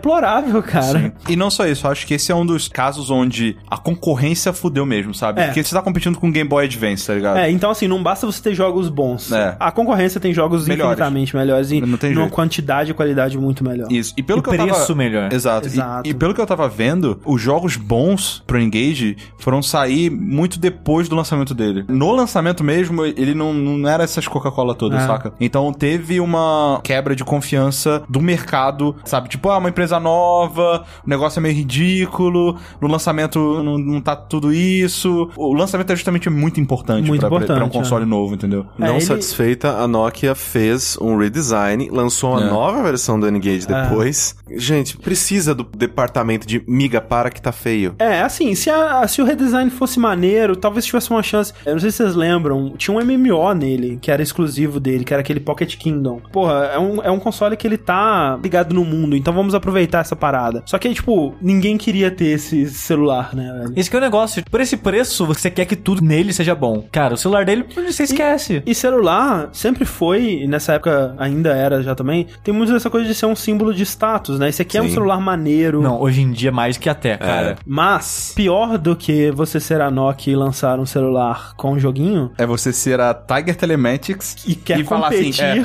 nós vamos, nós Sabe vamos que é uma boa competir com a Engage, cara. Não Cara, podemos deixar esse mercado Sa- pra eles. é, sabe qual produto que a gente se inspira e que a gente quer superar? O Engage. Porra, tá aí um exemplo de sucesso a ser seguido, né? É tipo a SEGA querendo. Não, temos que superar o Jaguar, tá ligado? Tiger, então, ela lança o Gizmondo, Gizmondo. em 2005. E se você achava o N-Gage feio, Opa, tá de No. parabéns. Porque o Gizmondo, ele não é um celular, mas ele tinha essa ideia de ser mais ou menos Online. um iPod e com funções online, né? Tinha GPS, é. né? Um dos grandes chamarizes dele era ter GPS na época, que era porra, um, um device que tem essas funções todas e ainda tem jogos, né? E, mais uma vez, ele tinha potencial gráfico pra rodar um joguinho maneiro, nunca teve joguinho maneiro. Olha, ele tinha Bluetooth. Ele tinha uma câmera de 1.3 É, megapixels. ele tinha uma velho. câmera maneira. Porra? E ele tinha um negócio, assim, foi um fracasso, não, não funcionou, mas que era interessante, que tinha uma versão do jogo que tinha smart ads, que você podia comprar o, o aparelho mais barato, mas ele rodava anúncios nele, tá Que ligado? é muito à frente do seu tempo, né? Exato. Não foi suficiente, mas é, É. interessante. A história do Gizmondo, eu acho que ela é relevante ser contada aqui, porque foi descoberto que as pessoas envolvidas com o Gizmondo e envolvidas com a tag Telematics era um bando de mafioso que tava usando essa parada como lavagem de dinheiro, sabe? É, uma empresa sueca, né? Que É. se juntou com uma empresa na Flórida que vendia carpete. E a essa empresa na Flórida, depois de se unir, ela acabou virando o escritório financeiro da Tiger. E aí tem esse cara que ele ficou bem falado nessa época aí, que é o Stefan Erickson, que ele era meio que a cara do Gizmondo. Hoje em dia ele tá preso, né? E, quer dizer, eu acho que ele já foi libertado de novo, mas ele passou um- bons anos preso aí. E ele foi envolvido numa notícia que repercutiu bastante na época, que na verdade acabou sendo uma das maiores publicidades que o Gizmondo teve, que ele tava na Califórnia correndo numa Ferrari e ele bateu essa Ferrari num acidente sinistro e bateu num poste e foi tão violento que meio que partiu a Ferrari no meio, né? Não sei se completamente, mas foi sinistro assim. E ele mesmo não se machucou, ele tinha um passageiro com ele que também não se machucou muito. E quando a polícia chegou, os dois estavam bebaço, loucaço mesmo. E a polícia chegou e o o Stefan falou: Não, eu tava no passageiro, quem tava dirigindo era um cara aí, um amigo meu que eu só conheço pelo nome de Dietrich. E esse cara fugiu, saiu correndo. E o outro cara falou: Não, eu tava em outro carro que tava passando só e eu passei aqui. Porque não tinha como eles falarem que o cara tava de passageiro, porque a Ferrari só tinha dois lugares. E ele não Hum. queria admitir que ele tava dirigindo a Ferrari. E aí, porra, foi preso pra caralho. Dois anos na Descobriram descobriram posse de cocaína, ligações com a máfia. Hoje em dia, ele é uma figura meio que infame na Suécia. Tem uma peça de teatro sobre a vida dele. tipo Hamilton, assim. Tipo Hamilton, que conta toda essa história dele, do envolvimento dele com a máfia, do a, a- a Gizmondo. cena do, da cena de Ferrari deve ser legal, né? já? Deve ser maneiro. Genial. E, e é interessante que o Gizmondo ele teve um investimento de marketing pesado, velho, no lançamento dele, com Sim. parada de Fórmula 1, Jason Button. Ele era garoto propaganda do negócio, então. É, o próprio Stefan Erickson ia correr no Le Mans, né? É. Aquele parada de 24 horas lá. Sim. E acabou tendo problemas técnicos com o carro dele e tal. É uma coisa muito louca. Bem doido. Mas né, não foi. Não, não, É. foi. não rolou. Ficou um aninho no mercado só. Deu pra lavar um pouquinho de dinheiro. Foi. Bom, um aninho. Vendeu menos de 25 mil unidades. É. É bem fracasso. Sim, fracasso maior que o Zibo, por exemplo, que a Tectoy nos anos 90 foi muito forte aqui no Brasil, né? Ela que trazia os consoles da Sega. Se você comprava revista de videogame, você via basicamente todos os anúncios dela e ela foi muito bem sucedida, né, com isso, né? Ela sempre teve bastante sucesso vendendo consoles da Sega, eu acho que espe- especificamente da Sega aqui no Brasil. É, mas ela fazia uns, uns minigames de um jogo só, sabe? É, Sim, ela tipo do fazia- Chaves, jogo do É, Chaves. eu ela lembro produzia que- umas coisas dela, Turma né? da Mônica, Galera, talvez. Turma da Mônica. é E mesmo Marcelo- depois, quando a SEGA saiu do mercado de consoles e não tinha mais Mega Drive e tal, Ela continuou vendendo, né? Os Mega Drive loucão que tinha, vinha com 7 mil jogos e aquela coisa toda, né? Então é uma empresa que a boa parte da, da história dela foi ou revendendo consoles da, da SEGA ou criando minigamezinhos. Até que ela, em 2009... Nossa, eu não lembro ficar tão tarde assim, não. né? Sim. Ele foi anunciado em 2008. Lançado em 2009 aqui no Brasil. E é engraçado, né? Que ele foi lançado é, por 500 reais. Daí, em setembro do mesmo ano, reduziu pra 400 reais. E em novembro do mesmo ano, reduziu pra 300 reais. Não Sim. tava bom o negócio. 399 foi, foi baixando. É. E o lance do Zibo é que ele queria, que, mais uma vez, é uma ideia legal, relativamente falando. É, porque o que que é a proposta do Zibo? É trazer um console comprável pro consumidor brasileiro. É, e não só isso, e que combata a pirataria de uma forma interessante. Porque a distribuição dos jogos do Zibo é toda digital. Exato. Exato. E uma coisa que é super importante a É gente Ah. O lembrar. primeiro console exclusivamente digital. É verdade. e- Isso é verdade. E, isso é uma coisa que, assim, a gente pode xingar a Tectoy por muitas coisas. Por não tentar, não é uma delas. assim. A ideia do Zibo ela é boa, né, cara? Porque E- nessa época, 2009, a gente tava vendo aí PlayStation 3, mas o PS2 ainda tava muito em alta. E nessa época você ainda tinha. Cara, isso aqui em São Paulo, pelo menos eu vejo direto. Ainda tem Mega Drive 3 com 50 jogos. PlayStation, Com né? 500 jogos na memória original da Tectoy pra vender em Casa Bahia, porra. Sim, sim, sim. Ela queria competir com os consoles modernos, né? Digamos, um PS3 que custava mais de mil reais, um PlayStation 2 que, sei lá, devia ser uns 800 reais nessa época aí. Então, era uma boa ideia, né? Você lançar um console a 500 reais, ok, depois ela passou pra 300 e aí ficou mais competitivo ainda. É, o problema é assim, quando você fala que vai competir, em termos de gráfico, de, de hardware mesmo, ela compete com o quê? Com o Play 2, né? Nem isso, até. nem Isso. Menos. É, porque- Era, jogo, era porte de celular. Exato, a maioria dos jogos eram porta de celular. Você tem, por exemplo, Resident Evil 4. Porra, tem Resident Evil 4 no Zibo, caralho! Mas é a versão de mobile. É, o Resident Evil 4 que era exclusivo pro GameCube, né? Um dia foi. Um dia. Mas é maneiro, assim, ela tinha um cuidado, porque, por exemplo, esse Resident Evil 4, ele tava todo em português. Sim. Você teve jogos originais do Zibo, né? Você teve o, o Zibo Futebol Clube, você teve o Zibo Extreme Holyman, que a gente zoava pra caralho no download. Sim. Essa é Cara, parada de Steve Rolimã era real. Sim, Eu achava que era uma piada. Existe, existe Caralho, o Extreme Henrique. Holyman. Eu não lembro. Caralho, eu achava que era uma piada. Nossa, Hoje, sei se lá, tivesse velho. É, saído hoje em dia, teria o Taka Lepau como referência. assim. Holypal. O que eu tô vendo aqui, ó, que tinha FIFA 2009, Crash Bandicoot Nitrocast 30, eh, 3D. Tinha o- um jogo da Turma da Mônica também, que era exclusivo. Assim, ele teve algumas coisas, sabe? Sim. E tinha toda essa coisa, né? Dos jogos serem baixados digitalmente. Era um console com boas ideias, cara. Sim. O lance é que, mais uma vez, né? A qualidade dos jogos não compensava quando você tinha ali a pirataria bonita, né? Aquela pirataria saudável. É, você compra o PS2 e. Ah, É. Assim, pra funcionar o Zibo, teria que ser um investimento muito maior do que foi, com certeza, pra fazer um console que batesse no mínimo com o PlayStation 2, tá ligado? é. Mas não vai, não tem como. É, tipo, Não tem como, seria caríssimo. Não, e e não só caríssimo. Assim, eu não gostei que fosse assim, mas um console nacional não vai conseguir atrair a atenção de third parties de verdade, sabe? Sim. De, de ver- de verdade, que eu digo lá de fora, que são as EA, Activision. É. Eles não vão produzir jogos exclusivos, não vão fazer porte, dar um trabalho de fazer porte pro console brasileiro, Não. tá ligado? Mas os ports eram exatamente o que acontecia, assim. Saiu FIFA pra ele, saiu. Mas não dos jogos modernos, Sim, entendeu? sim, mas é, saíam, É. saíam as versões de, de celular. o- os insides do Zibo, ele era- eles eram similares a um, um celular, digamos assim, justamente para esses portes serem bem fáceis De mais ou fazer, menos. exato. Eles estavam basicamente adaptando como se fosse para um outro tipo Outros de celular. tipos- exatamente. Então era, era bem simples de fazer. Eles até tentaram expandir, né? Eles venderam o Zibo no México, na Índia, eles estavam considerando. Na China, pra China, mas Queriam não ir foram, pra é. China, exato. E, e é bizarro que, vendo aqui data de, de descontinuação, ele só foi descontinuado nos Estados Unidos esse ano. Olha aí. O que que tá fazendo lá? Eu não sei. Eu não sei também. Mas é, eles tinham planos pra uma segunda versão que nunca se concretizou, né? Chamado Uia. Uia.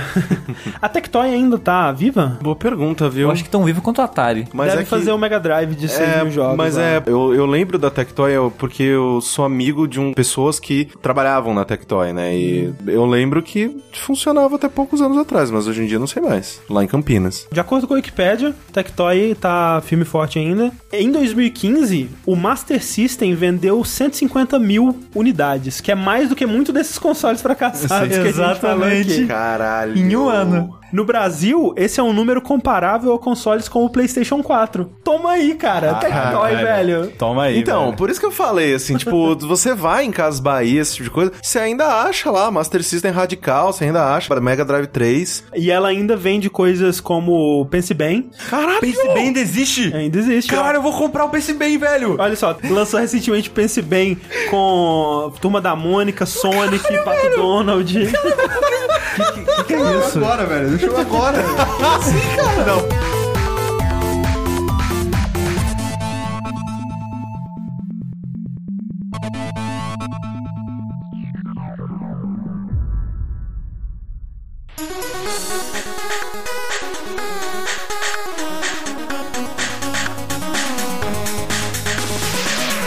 E um fracasso ainda mais recente que o do Zibo foi o Uia, né? Que também tinha grande potencial, tanto é que ele foi um dos maiores sucessos do Kickstarter, né? E Um dos foi, primeiros grandes sucessos. foi financiado lá no Kickstarter. Foi 6 milhões? É Alguma coisa assim. A proposta dele era ser um console Android, né? 8.5 milhões. E muito desse dinheiro estava sendo investido para criar uma iniciativa de trazer desenvolvedores indies para desenvolver para ele, né? E eles tiveram algum sucesso com isso, né? Por exemplo, Towerfall, quando lançou, lançou exclusivo pro Uia. Era né? o que nem de falar, ah, o que, que o 3DO tinha? Tinha, tinha Gex. O Ia tinha Towerfall. Tinha Towerfall, é. E outros jogos, né? Jogos de Android foram lançados pra ele ao longo dos tempos e tal. Mas era um console que não se justificava. Ninguém conseguiria justificar a compra de um Uia. Porque a maioria dos jogos que tinham nele, você tinha como jogar em outras plataformas. E PC praticamente todo mundo já tem. Não precisa de você ter um PC muito foda pra jogar um jogo De Uia, não. de Uia, né? E mais, né? O console em si, ele era meio esquisito, né? O controle, todo mundo fala Controle muito é ruim. mal. A vantagem dele é que ele roda controles de outras coisas. Se Tem USB Sim, roda. sim, então, é. tipo, eu achava engraçado que na época que eu- ele saiu, já tinha o PS4. Então todo mundo jogava o Ia com o controle de PS4. Sim. O Heitor tem um, e eu lembro que quando ele me trouxe, né, o controle, ele trouxe o Uia pra gente jogar na época do Arena, e aquele controle é muito estranho, cara. Os botões são duros, os gatilhos até que são gostosos, mas os botões são duros, a textura dele é, é ruim. Tipo, dá pra ver que isso é um console de 99 dólares. Outro problema com o Wii é que teve uma certa controvérsia, que ele tinha um, um esquema de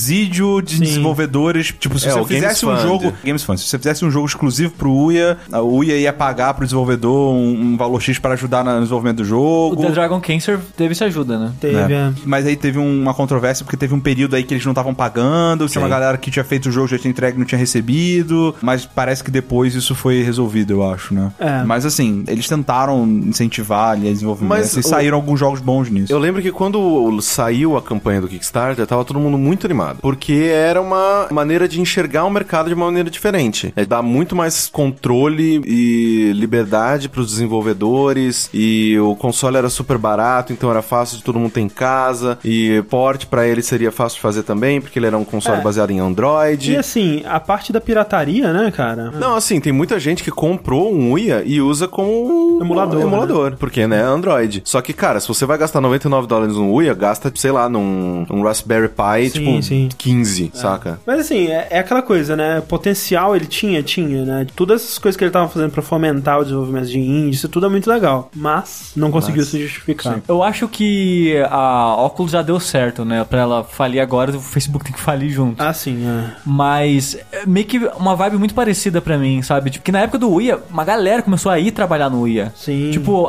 a o Santiago lá do. Saiu do Die Game Kelly Company. Santiago, é. Pra ir pro Uia, cara. E, tipo, falei três meses depois, sabe quantos meses depois, sabe? É, é porque é uma aposta, né, velho? Quando uma você entra numa aposta, é. empresa, por exemplo, beleza, faliu, mas teve alguém que saiu de alguma empresa super firmada pra trabalhar no Google quando lançou, tá É. ligado? Exato. E foi tipo, caralho, agora eu sou milionário, É, o obrigado. próprio Oculus Rift, né? Quando o John Carmack saiu pra ir pra Sim. lá, era meio, caralho, John Carmack, sério, caralho. Então, assim, é, é uma aposta, né? Não tem nem como julgar as pessoas e agora em hindsight é fácil falar. É só você ver o- os estúdios que a Amazon comprou, tá ligado? Sim, sim. Então, enfiou no cu, né?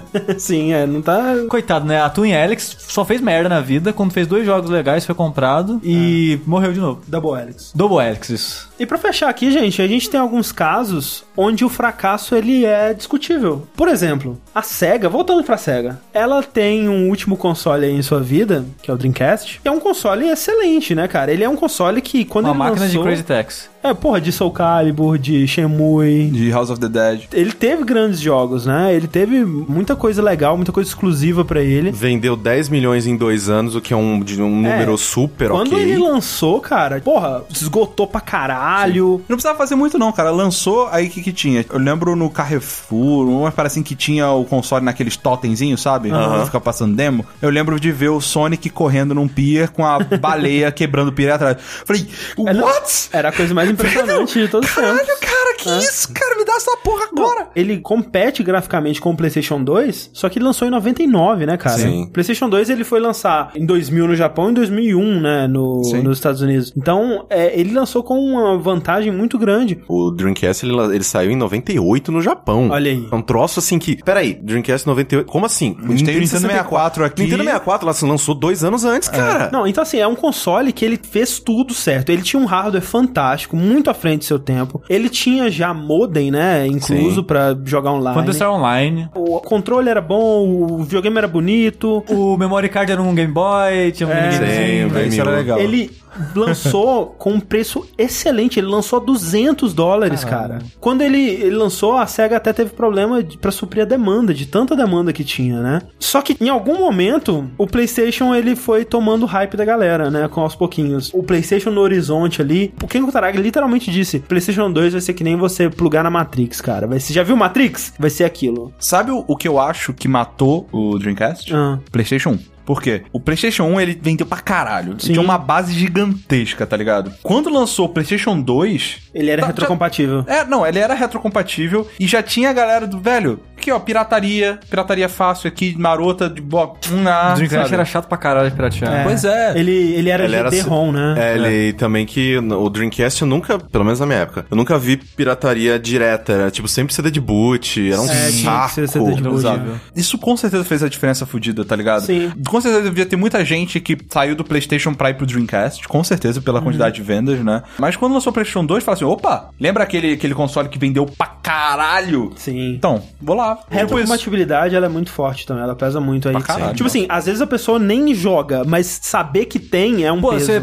Pô, Parasite Eve. Pô, Porra, fechou, cara. uhul! E outra coisa também que pesou é que as duas maiores publishers, tanto do Japão quanto do Oeste, né, dos Estados Unidos, estavam boicotando, né, que é a EA e a Square. Ambas não lançaram nada pro Dreamcast, tava por motivos diversos delas Uhum. lá. Elas estavam esperando o PlayStation 2 pra lançar. Vocês que estão lendo Hokuto no Ken comigo, tá ligado que a parada é tipo, nossa, é muito azar terem dois grandes mestres nascendo na mesma era? Sim. É tipo isso, tá ligado? O- Sim. Podia ser qualquer console, velho. Se fosse o console da Nintendo, se fosse o console da Atari. Não, ele só não deu certo porque era o PlayStation 2, tá ligado? Mas sabe o que, que Eu é acho. também? Se o Dreamcast tivesse partido pra briga, talvez ele não teria fracassado. Tipo, imagina que tem um boxeador no ringue e ele é o melhor, ele é o foda, ele é muito animal. Aí o competidor dele tá subindo a escada. E o competidor é bom. O competidor é muito bom. O competidor dele passou a cordinha, o técnico do cara que tava no, no ringue jogou, a- jogou a toalha. Falou: não, não, Não, não. não, não, não, não vamos lutar não, vamos é, lutar não. Não Tá, vale a tá pena bom, hein? lutar, não. Ô, beleza, valeu.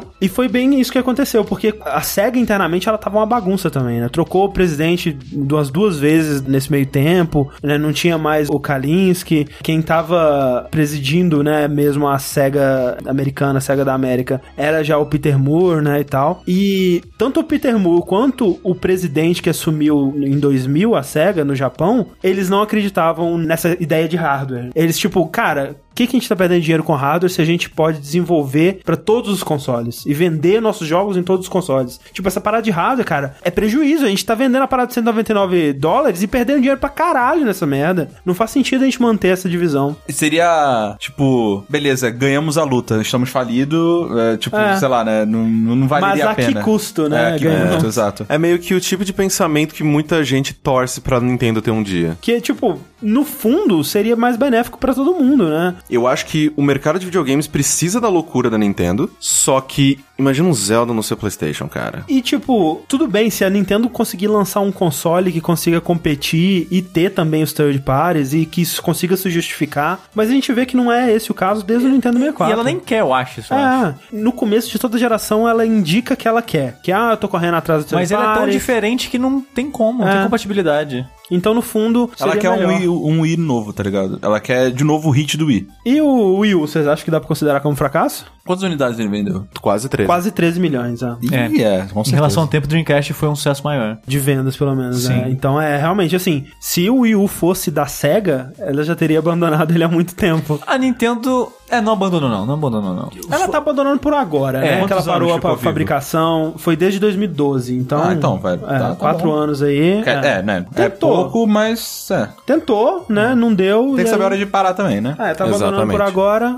Diz que vai lançar o novo Zelda, não vai ter tchau. Só acredita jogando, né? Só acredito quando ele lançar. Mas é bizarro quando a gente para pra pensar que assim, o Wii U, ele é um fracasso, na minha opinião, quando você coloca ele em perspectiva com os concorrentes. Sim, ou até com consoles passados da Nintendo. Sei lá, você coloca ele do lado do PlayStation 3 e Xbox 360, tipo, é uma vergonha. Você coloca ele do lado do, do PlayStation 4 e do Xbox One, é ainda mais vergonha. Sim, sim. E ah, você vê, né, que o Wii U, quando ele foi lançado, ele foi lançado em meio a muita confusão, assim. Ele- Muita gente não entendia o que, que ele era. É, ele fez um, um erro parecido com o do Atari lá atrás, né? Exato. De não, não saber se diferenciar no nome, né? As pessoas ficaram muito confusas. Tipo, eu vou comprar o Gamepad, vai ser um acessório pro Wii. Quando eles anunciaram, né? Eles só mostraram o Gamepad, eles não mostraram o console. Cara, é um monte de Sério. erro bizarro, Assim, na boa, cara. eu queria saber quanto o pessoal que tomou essa decisão ganha. Porque, cara, eu tomaria decisão melhores. Com certeza, ganhando, cara. tipo, um décimo. Pelo amor que de Deus. raiva que dá, velho. Não precisa ser um gênio da marketing pra entender que a porra de um Wii U não é um bom nome pra porra. Caralho, Não, velho. de- que de- raiva. cara, de, de duas uma. Ou você chama essa merda de Wii 2, porque É. ele usa muitos. Ele usa os controles, ele usa o do sensor, ele usa um monte de coisa do Wii. Sim. Então você pode chamar ele de Wii 2 e ele é retrocompatível.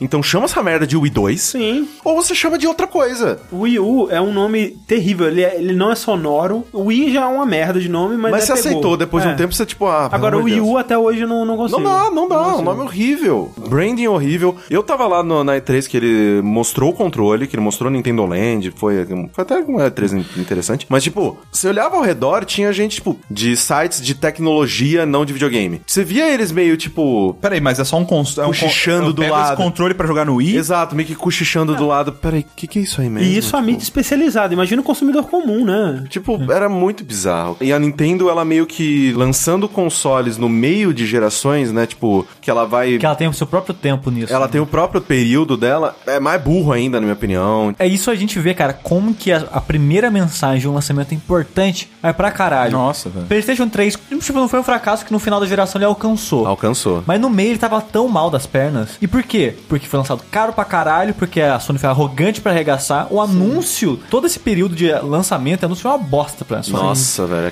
Tipo- assim, lá, tipo, você vai ter que ter dois empregos pra Quem É, que pagar. fala uma parada dessa? Você tá cara? louco, velho. Cara, mas aí a Sony aprendeu a porra da lição e no PlayStation 4 fez tudo certinho. tá Não, e ligado? mesmo no PlayStation 3 ela conseguiu dar uma guinada Mas lá, e né, no final, recuperar. né? assim. não, e é. tipo, e aqui parou, assim. você Ah, vai sim. ver os dois, vendeu 50 cada um, assim. É muito É. perto. Nessa geração a gente teve o Wii U, que foi um exemplo também de que não como não fazer. Sim. E a Microsoft também com as políticas dela. É, que Inverteu os papéis. rever- a- ela voltou atrás da política, mas foda-se, a primeira mensagem foi forte demais e tem gente que até hoje acha que é daquele jeito. Essa primeira base instalada que você consegue, né? Ela é muito importante, É. né, cara? Porque é aquele negócio do, do Tostines, né? Do, da- vende muito porque é fresquinho ou é fresquinho porque vende muito, né? Tipo, porque, sei lá, o PlayStation 4 vende muito porque muita gente tem ou muita gente tem porque vende muito. Tipo, meio que assim, ah, eu vou Ah. é. comprar um. Qual videogame meus amigos têm? Ah, PlayStation 4. Aí você compra. Aí o seu amigo vai olhar pra você e vai falar: qual videogame que eu tenho? Ah, meu amigo tem PlayStation 4. Vai comprar mais É, então, tipo, a PlayStation 4. primeira leva dos primeiros meses é pela mensagem inicial. É. O resto é isso, galera. Games, games, galera. Games, galera. É. É foda porque, cara, é muito mais fácil você construir uma mensagem do zero do que você mudar uma mensagem que já foi construída, Sim, tá sim, ligado? sim. Porra, Microsoft, caralho, como é que você posiciona a porra do teu console falando, então, vou lançar um negócio aqui, mas ele não é para vocês do console não, tá ligado? É, é, É. O produto não é pra vocês, ele é mais pra sua mãe, pro seu pai. É pra família. Pra família. É. Então você faz que nem o Wii fez e lança realmente pra família só, tá ligado? E tenta capitalizar nisso enquanto você conseguir, ou você vira e faz que nem a Sony fez, tá ligado? E a Sony, velho, que gênia, né, cara? Olha só que difícil. PlayStation, nome bom, né? Por quê? Porque é uma estação de games, né? Porra, sequência. O 2, olha, e o 3 e o 4. Nossa, diria? cara, puta Olha que só, difícil, né? caralho. Me, me dá, me dá o salário de marketing agora.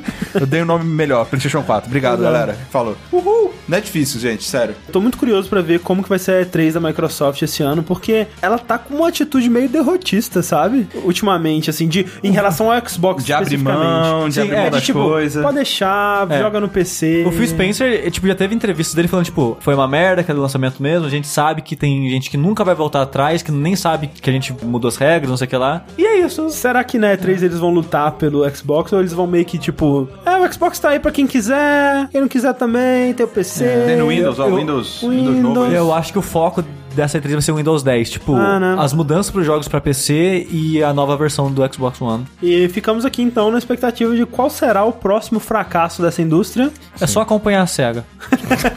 Fa- Fala o Atari. É. Fala o Atari. Que- Quero ver a Atari lançar o próximo console, vai lá. Cara, mas sério, a SEGA, cara. Ah. Mas sabe- Parabéns pra estar viva até hoje, velho. Sim. Não, ela tá viva porque ela se escondeu no cantinho dela ali e tá só nos, né? Não, porque ela se fudeu nos arcades também, né? Tem todo, tem todo lado do arcade que se regaçaram naquilo também. É. Mas pô. sabe quem. Tá sobrevivendo o quê? Vendendo Total War. Sabe quem reina? PC, cara. PC nunca Tá pra falhou. sempre aí, né? Você nunca vai falhar. PC, velho, é outro jogo, tá ligado? Pode jogar o jogo dos anos 80 no mesmo PC aí. Retrocompatibilidade, hardware que, que sobe, tem, porra, todos os desenvolvedores estão lá ajudando. Emulador Cara, de todos os outros Nossa, consoles. velho. Tendo dinheiro, você tem tudo. é. O emula aos jogos é o PC.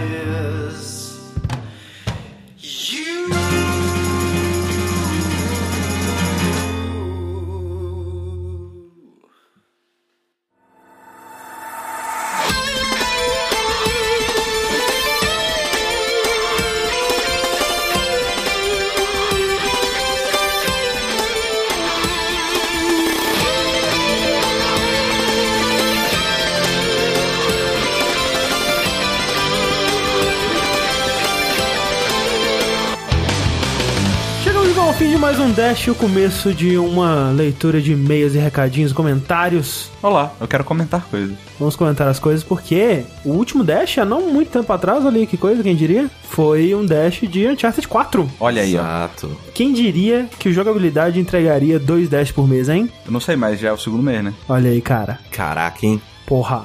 É isso nóis. aí é o padrão agora. É o padrão. Uncharted Padrão. 4, inclusive, que foi o primeiro jogo que eu terminei em, nossa, décadas. Tipo, nossa, muito tempo. Tipo eu não lembrava quanto tempo É fazia. Ver que eu os não terminava o créditos de um jogo. Caralho, o jogo tem crédito mesmo. O jogo acaba. Ah, Que coisa louca. Você paga por um jogo, você joga ele no final e ele acaba. No... Coisa que absurdo, quem diria? Que modelo coisa é esse? maravilhosa. Coisa bizarra. Isso, né, que vocês estão tendo aqui, dois Dash por mês, é um dos fantásticos frutos da nossa campanha no Patreon, né?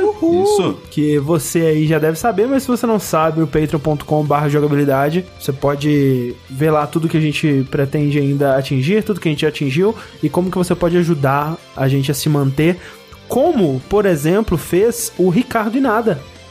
Tu não vai fazer nenhuma piada? Ricardo Inada é a mesma coisa, não? Ah, ok. Que É, absurdo. ou o Gus Mendonça. Deus Mendonça não dá pra fazer nenhuma piada. Ou então o Marcelo Cardoso. Ou a Joyce Araújo. Joyce, tipo um Joyce. Nome, Joyce. Joyce. Ou então o Rafael Muniz. Muniz, que está munisdo de dinheiro para nos dar. É verdade. Deus do Ah, céu, acho bem. que a cada piada ó, ó, vai diminuir um dólar, assim, tipo. tá ligado o hit que você vai tomando, tipo, com o tempo? um Sim, sim, é um dot. Você tá com um poison no jogo, É. aí vai ficando menos, menos um, menos um, É. menos um, É. menos um, menos um. Então, né, se você gosta do conteúdo que a gente produz, se você está curtindo essa periodicidade que nós estamos te provendo sem nenhum custo, que tal você pagar? Que tal? Assim, não, Ajuda. não estamos, né, não estamos cobrando, mas a gente sempre agradece qualquer tipo de contribuição, seja ela financeira no Patreon, né, de preferência, Isso. mas também espalha a palavra, né, deixa um comentário, a gente gosta de ver o que vocês acharam dos episódios, Manda nos vídeos, desenho. desenhos, olha aí, quem diria. E sobre o Destiny Uncharted 4, agora a gente vai ler alguns comentários e, obviamente, todos eles cheios de spoilers. Então, se você ainda não jogou o jogo e quer evitá-los, o Dash termina por aqui. Tchau. né? Até o próximo. Mas pra você que fica, tem aqui um comentário do Edmilson Rocha, que ele só joga uma perguntinha no ar, assim. E sobre o DLC single player que vem aí pro Uncharted 4? Teorias? vai ser eh, uma história do Sully e do Sam no Brasil. No Brasil? No Brasil. É, acho Pô, que é essa uma é uma boa. das, das mais populares. Porque assim, pra esse, não requer muito. é, muita coisa diferente, né? Eles já tem o modelo do Sully, já tem o modelo do Sam, e né, eles teriam que criar cenários e tudo mais. Mas, tipo, que maneiro seria se fosse uma aventura da Cassie Drake aí, a filha do nosso querido protagonista? mas eu acho que isso não é de DLC, cara. Isso é pra um jogo novo. N- Não sei, cara. Eu, Ou pode porque- ser um teste pra um jogo novo através do DLC, quem sabe. É porque assim, se for uma aventura com ela, poderia ser uma aventura bem Mirim. tipo. Mirim, exato. Uma aventura tipo sem tiro, né? Só uma coisa mais assim, Ela Goonies. explorando algum É, lugar. talvez ela se mete numa grande confusão e tem que fugir e tal. Dela e o cachorro. É, ali o cachorro, corra. Aí. Tá vendo? Verdade. Falta só mais é, dois caras e uma menina. E aí forma o Scooby-Doo. E aí, Exatamente. um maconheiro. uma, um maconheiro, um galanzinho. Exato. É o- Ela, ela seria o quê? A Velma ou a Daphne? A Acho que ela é a Velma, Velma. né? Que É, ela tem óculos. É. É verdade. E ela é inteligente. exato. Desculpa, Daphne. Não, Daphne também é inteligente. É No- sim, nas, tá? nas, nas, nas versões novas do desenho, É. né? Porque antiga- antigamente ela era É. A versão a- a- não politicamente correta. a Patty que tá lá É. porque tá lá. Na versão estereótipos. na versão É. estereótipos, exato. Mas é, eu tô ansioso pra ver o que que vem por aí no DLC. Pela qualidade que foi o Left Behind, né? É, a expectativa é alta, né? Exato. Próximo comentário vem do Caio RB, meu xará. Terminei Uncharted 4 há quase duas semanas e pra mim é simplesmente melhor até agora. Ao contrário dos outros jogos, esse tem bem menos tiroteio e mais storytelling, desenvolvimento de personagens, escaladas e com muitas novidades interessantes. E cara, se tem algo que eu não entendi foi porque o Sam mentiu pro Drake sobre a saída da prisão. Porque ele não falou a verdade logo de início. Desde a volta do Sam, após o Rafe atirar nele, fiquei esperando essa resposta e não obtive. Aliás, curti muito o Rafe como vilão e concordo que ele é o melhor. Sobre a Helena, sério que não curtiam ela antes? Ela sempre foi minha favorita desde o 1, muito longe de ser sem sal. É, eu achava ela bem sensual. Mas assim, pra responder a pergunta dele, eu queria. André, você me ajuda? Ah. É, vamos, vamos interpretar. Vamos você, lá. você é o Sam. Ok. Você acabou de sair da prisão. Ok. E você vai me chamar. Eu sou, eu sou o Drake. Você vai, vai me chamar sem mentir pra mim.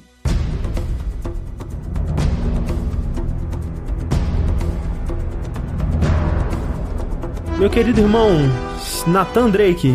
Sam, você tá vivo, Eu cara? estou, cara. Eu tava naquela prisão lá, mas saí aqui tá, tá de boa. Olha meus tiros na barriga. Caraca, velho, como que você sobreviveu? É uma longa história, mas veja bem, eu sei que você está aí com a sua família, a sua esposa, você, né, não t- faz mais essa coisa. Mas olha só, você lembra aquele tesouro que a gente buscou a vida inteira e quase morremos, fomos presos e aquela coisa? Vagamente, eu tinha meio que esquecido, cara. quando Sério? Eu tenho que pagar umas contas aqui. Pagar as contas. É, mas fala aí, o que, que tem? Mas sabe o que, que ajuda a pagar a conta? O quê? Um tesouro pirata. Ou, ou trabalhar. Mas olha só, tio, você já pensou num tesouro pirata? Já, já quase morri. Algumas vezes pe- pegando tesouro, mas agora eu tô casado, tô, tô, tô com um emprego legal. Acho que eu podia ficar aqui, né, com a minha esposa. Mas 400 milhões de tesouro pirata, cara. Imagina quantas contas você vai poder pagar, quantas vezes você vai poder conquistar a sua esposa. Mas eu não, não, não, a gente não é superficial assim mais, cara. Tipo, eu, eu- eu sobrevivo bem, eu ganho bem aqui, tenho uma casa grande, cara. Eu tô- É Só, faz o seguinte, ó, você você vai nessa, tá? E Tá. depois você me conta como foi. Ah, tá bom. Falou. Falou. Boa sorte aí. Tchau. Então, por isso. É por isso, é, é por isso mesmo. Tipo, a des- a, mentira dele fez um senso de urgência que o Drake não tinha como negar ajudar o irmão dele, senão ele ia morrer. Exato. Então, é- é- era um. E, e tem pra aquela isso, coisa assim, né? ele, se ele fosse com a verdade de cara e o Drake recusasse, ele não teria outra, outra Tipo, chance, né? como ele vai escalar isso, É, né? exato. De novo, né, sobre isso não voltar depois, eu acho que o, o Drake, ele entende, porque ele já esteve naquele nível de obsessão por um tesouro, e ele entende por que, que o irmão dele sentiu que precisava mentir, né, Exato. e, e eu- ele meio que processa esses sentimentos todos, e quando ele, ele reencontra o Sam, meio que aquilo já tá...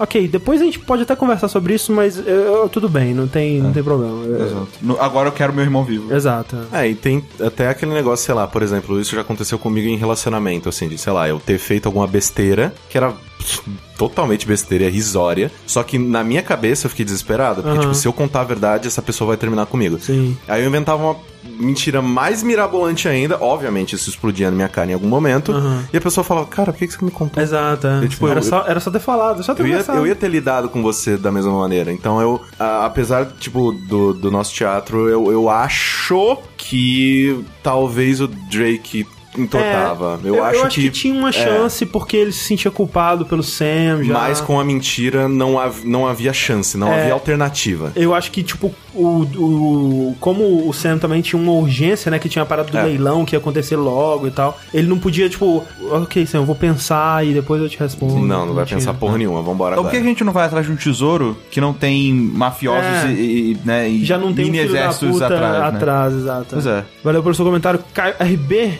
E, Rick Lane, então, esse último comentário que, digo de passagem, spoilers de The Last of Us. Então, se você não jogou The Last of Us, o deixa acabar aqui para você e até o próximo. Exato. E, na verdade, ele mandou é, uma mensagem pra mim no Facebook, só que eu achei muito engraçado porque ele tá alucinado. Mensagem aqui é do Thiago Pantuzzi. Ele fala assim: The Last of Us 2 é Ellie grávida de algum cara. O Joel fala a verdade no leito da morte pra que ela consiga salvar a criança. Verdade? É, a verdade sobre os Fireflies. Então? Ah, que eu tinha tá, tá, tá. mentido. Na verdade, que eles Sim, iam sim.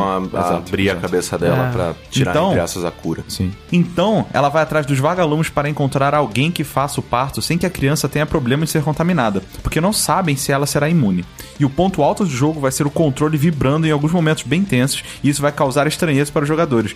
Mas a Naughty Dog vai fazer os homens sentirem o chute de um bebê pela primeira vez. Tem que ser isso. Com três exclamações no final. um Muito estranho. Tem que ser isso! Tem que ser isso, cara, por favor. E, cara, isso é muito interessante, né? Que a gente, a gente ficou empolgadaço lá discutindo e tal. Algumas pessoas depois falaram que, tipo, ah, não tem como ser a Ellie porque ela tá usando máscara de gás e a Ellie é imune, né? É. Mas tem essa parada, né? Tipo, ela não sabe se o bebê dela é imune ou talvez o bebê... Ela saiba que o bebê não é imune por algum motivo, né? Exato. Então, assim, tem motivos pra ela tá usando aquela máscara É, ali. O fala- Falaram fungo até pode ter mutado. É, falaram até que, sei lá, às vezes é a mãe da Ellie. Po- Poderia ser também, poderia ser também. Que se veste igual a Ellie. Exato. é. Mas pode ser. Ué, mas não é isso que acontece com pai e filho? É, exatamente. Meu pai sempre usava umas blusas assim de desenho, assim, que nem eu faço. de videogame. É, usava muito isso. Um monte de blusa da Riot, né, da É, com roupa. certeza, meu Porra. pai. Se fosse Você assim, chegou eu tava aqui com o uniforme inteiro do Palmeiras. É. Olha aí, ó. E outra questão que levantaram também é que, tipo, porra, a Ellie não ficaria grávida porque ela é lésbica, né? Mas é aquela coisa, tipo, talvez ela seja, mas é muito difícil dizer isso por um beijo que ela deu quando ela tinha Sim. 12 anos. Talvez sei lá, ela seja né? bi. É, pode Talvez ser ela bi tenha mudado também. de ideia. Talvez, é, porra, quando você tem 13 anos, né, cara? Quem nunca? Quem sabe? Oh, Ela tá se ah, descobrindo rapaz, aí, daí, tá se exato. descobrindo. Então... Tem que testar as possibilidades, né, gente? Exatamente. então não dá pra dizer isso também, mas eu torço muito, cara, para assim, de novo, eu preferiria que não tivesse The Last of Us 2, mas se tiver, eu acho que essa ideia aí é boa o suficiente pra sustentar. Aí tem o até jogo. outra teoria de que talvez assim ela foi e contou pras pessoas que ela era imune e aí ela, agora ela tá engravidando pra, tipo gerar Uhum. É, outras fazendo crianças uma- imunes. Ah, não, Nossa, velho, isso, é. isso eu acho que é pesado demais. não sei. Não, pesadíssimo, mas tipo, uma. A, a Ellie e talvez ela encontrou outras pessoas imunes. É uma fábrica. Elas estão É uma fazenda. populando o mundo, tá ligado? Caralho, imagina. Não, Ela mais pesadíssimo. 30, 30 mulheres, É, exato. mais de t- centenas de mulheres. Seria umas aí também. É, Caralho, Caralho. velho. Cara, imagina. Porque assim, esse é um, é um assunto que eu não lembro de ter sido abordado em algum parada de pós-apocalíptico, É, assim. exato. De reprodução. Que, tipo, todo mundo fala assim, ah, e nós vamos repovoar o mundo. Mas normalmente é um vilão maluco é, e tal. exato, tem uma parada no Mad Max, né? Immortandio. É, Tipo, ah, verdade. É, é. ele tem um Só harém que ainda dele assim, lá. é, é- é o- exato, não é pra repopular o mundo, é o harém dele. Exato, É, é. é tipo, é, pra, é egoísta, tá ligado? Aham. Eu, eu fico imaginando se realmente existiria uma parada. Não, galera, vamos. vamos É aquela coisa tipo assim, né? Ah, se vocês dois fossem os últimos do mundo e tivesse que É. pra repopular, e aí, tipo, colocar essa situação realmente. Ela é a pessoa que pode repopular o mundo, né? Quem sabe? É, mas sozinho não rola, né? Não. Exato, Tem que, ter, tem que ter mais uma galera aí pra ter uma, uma variedade genética boa o suficiente pra poder. sem dúvida. Mas Ela- e, e se Ah. o Joe fosse o pai? Não, cara, para com isso, Rick. Caralho.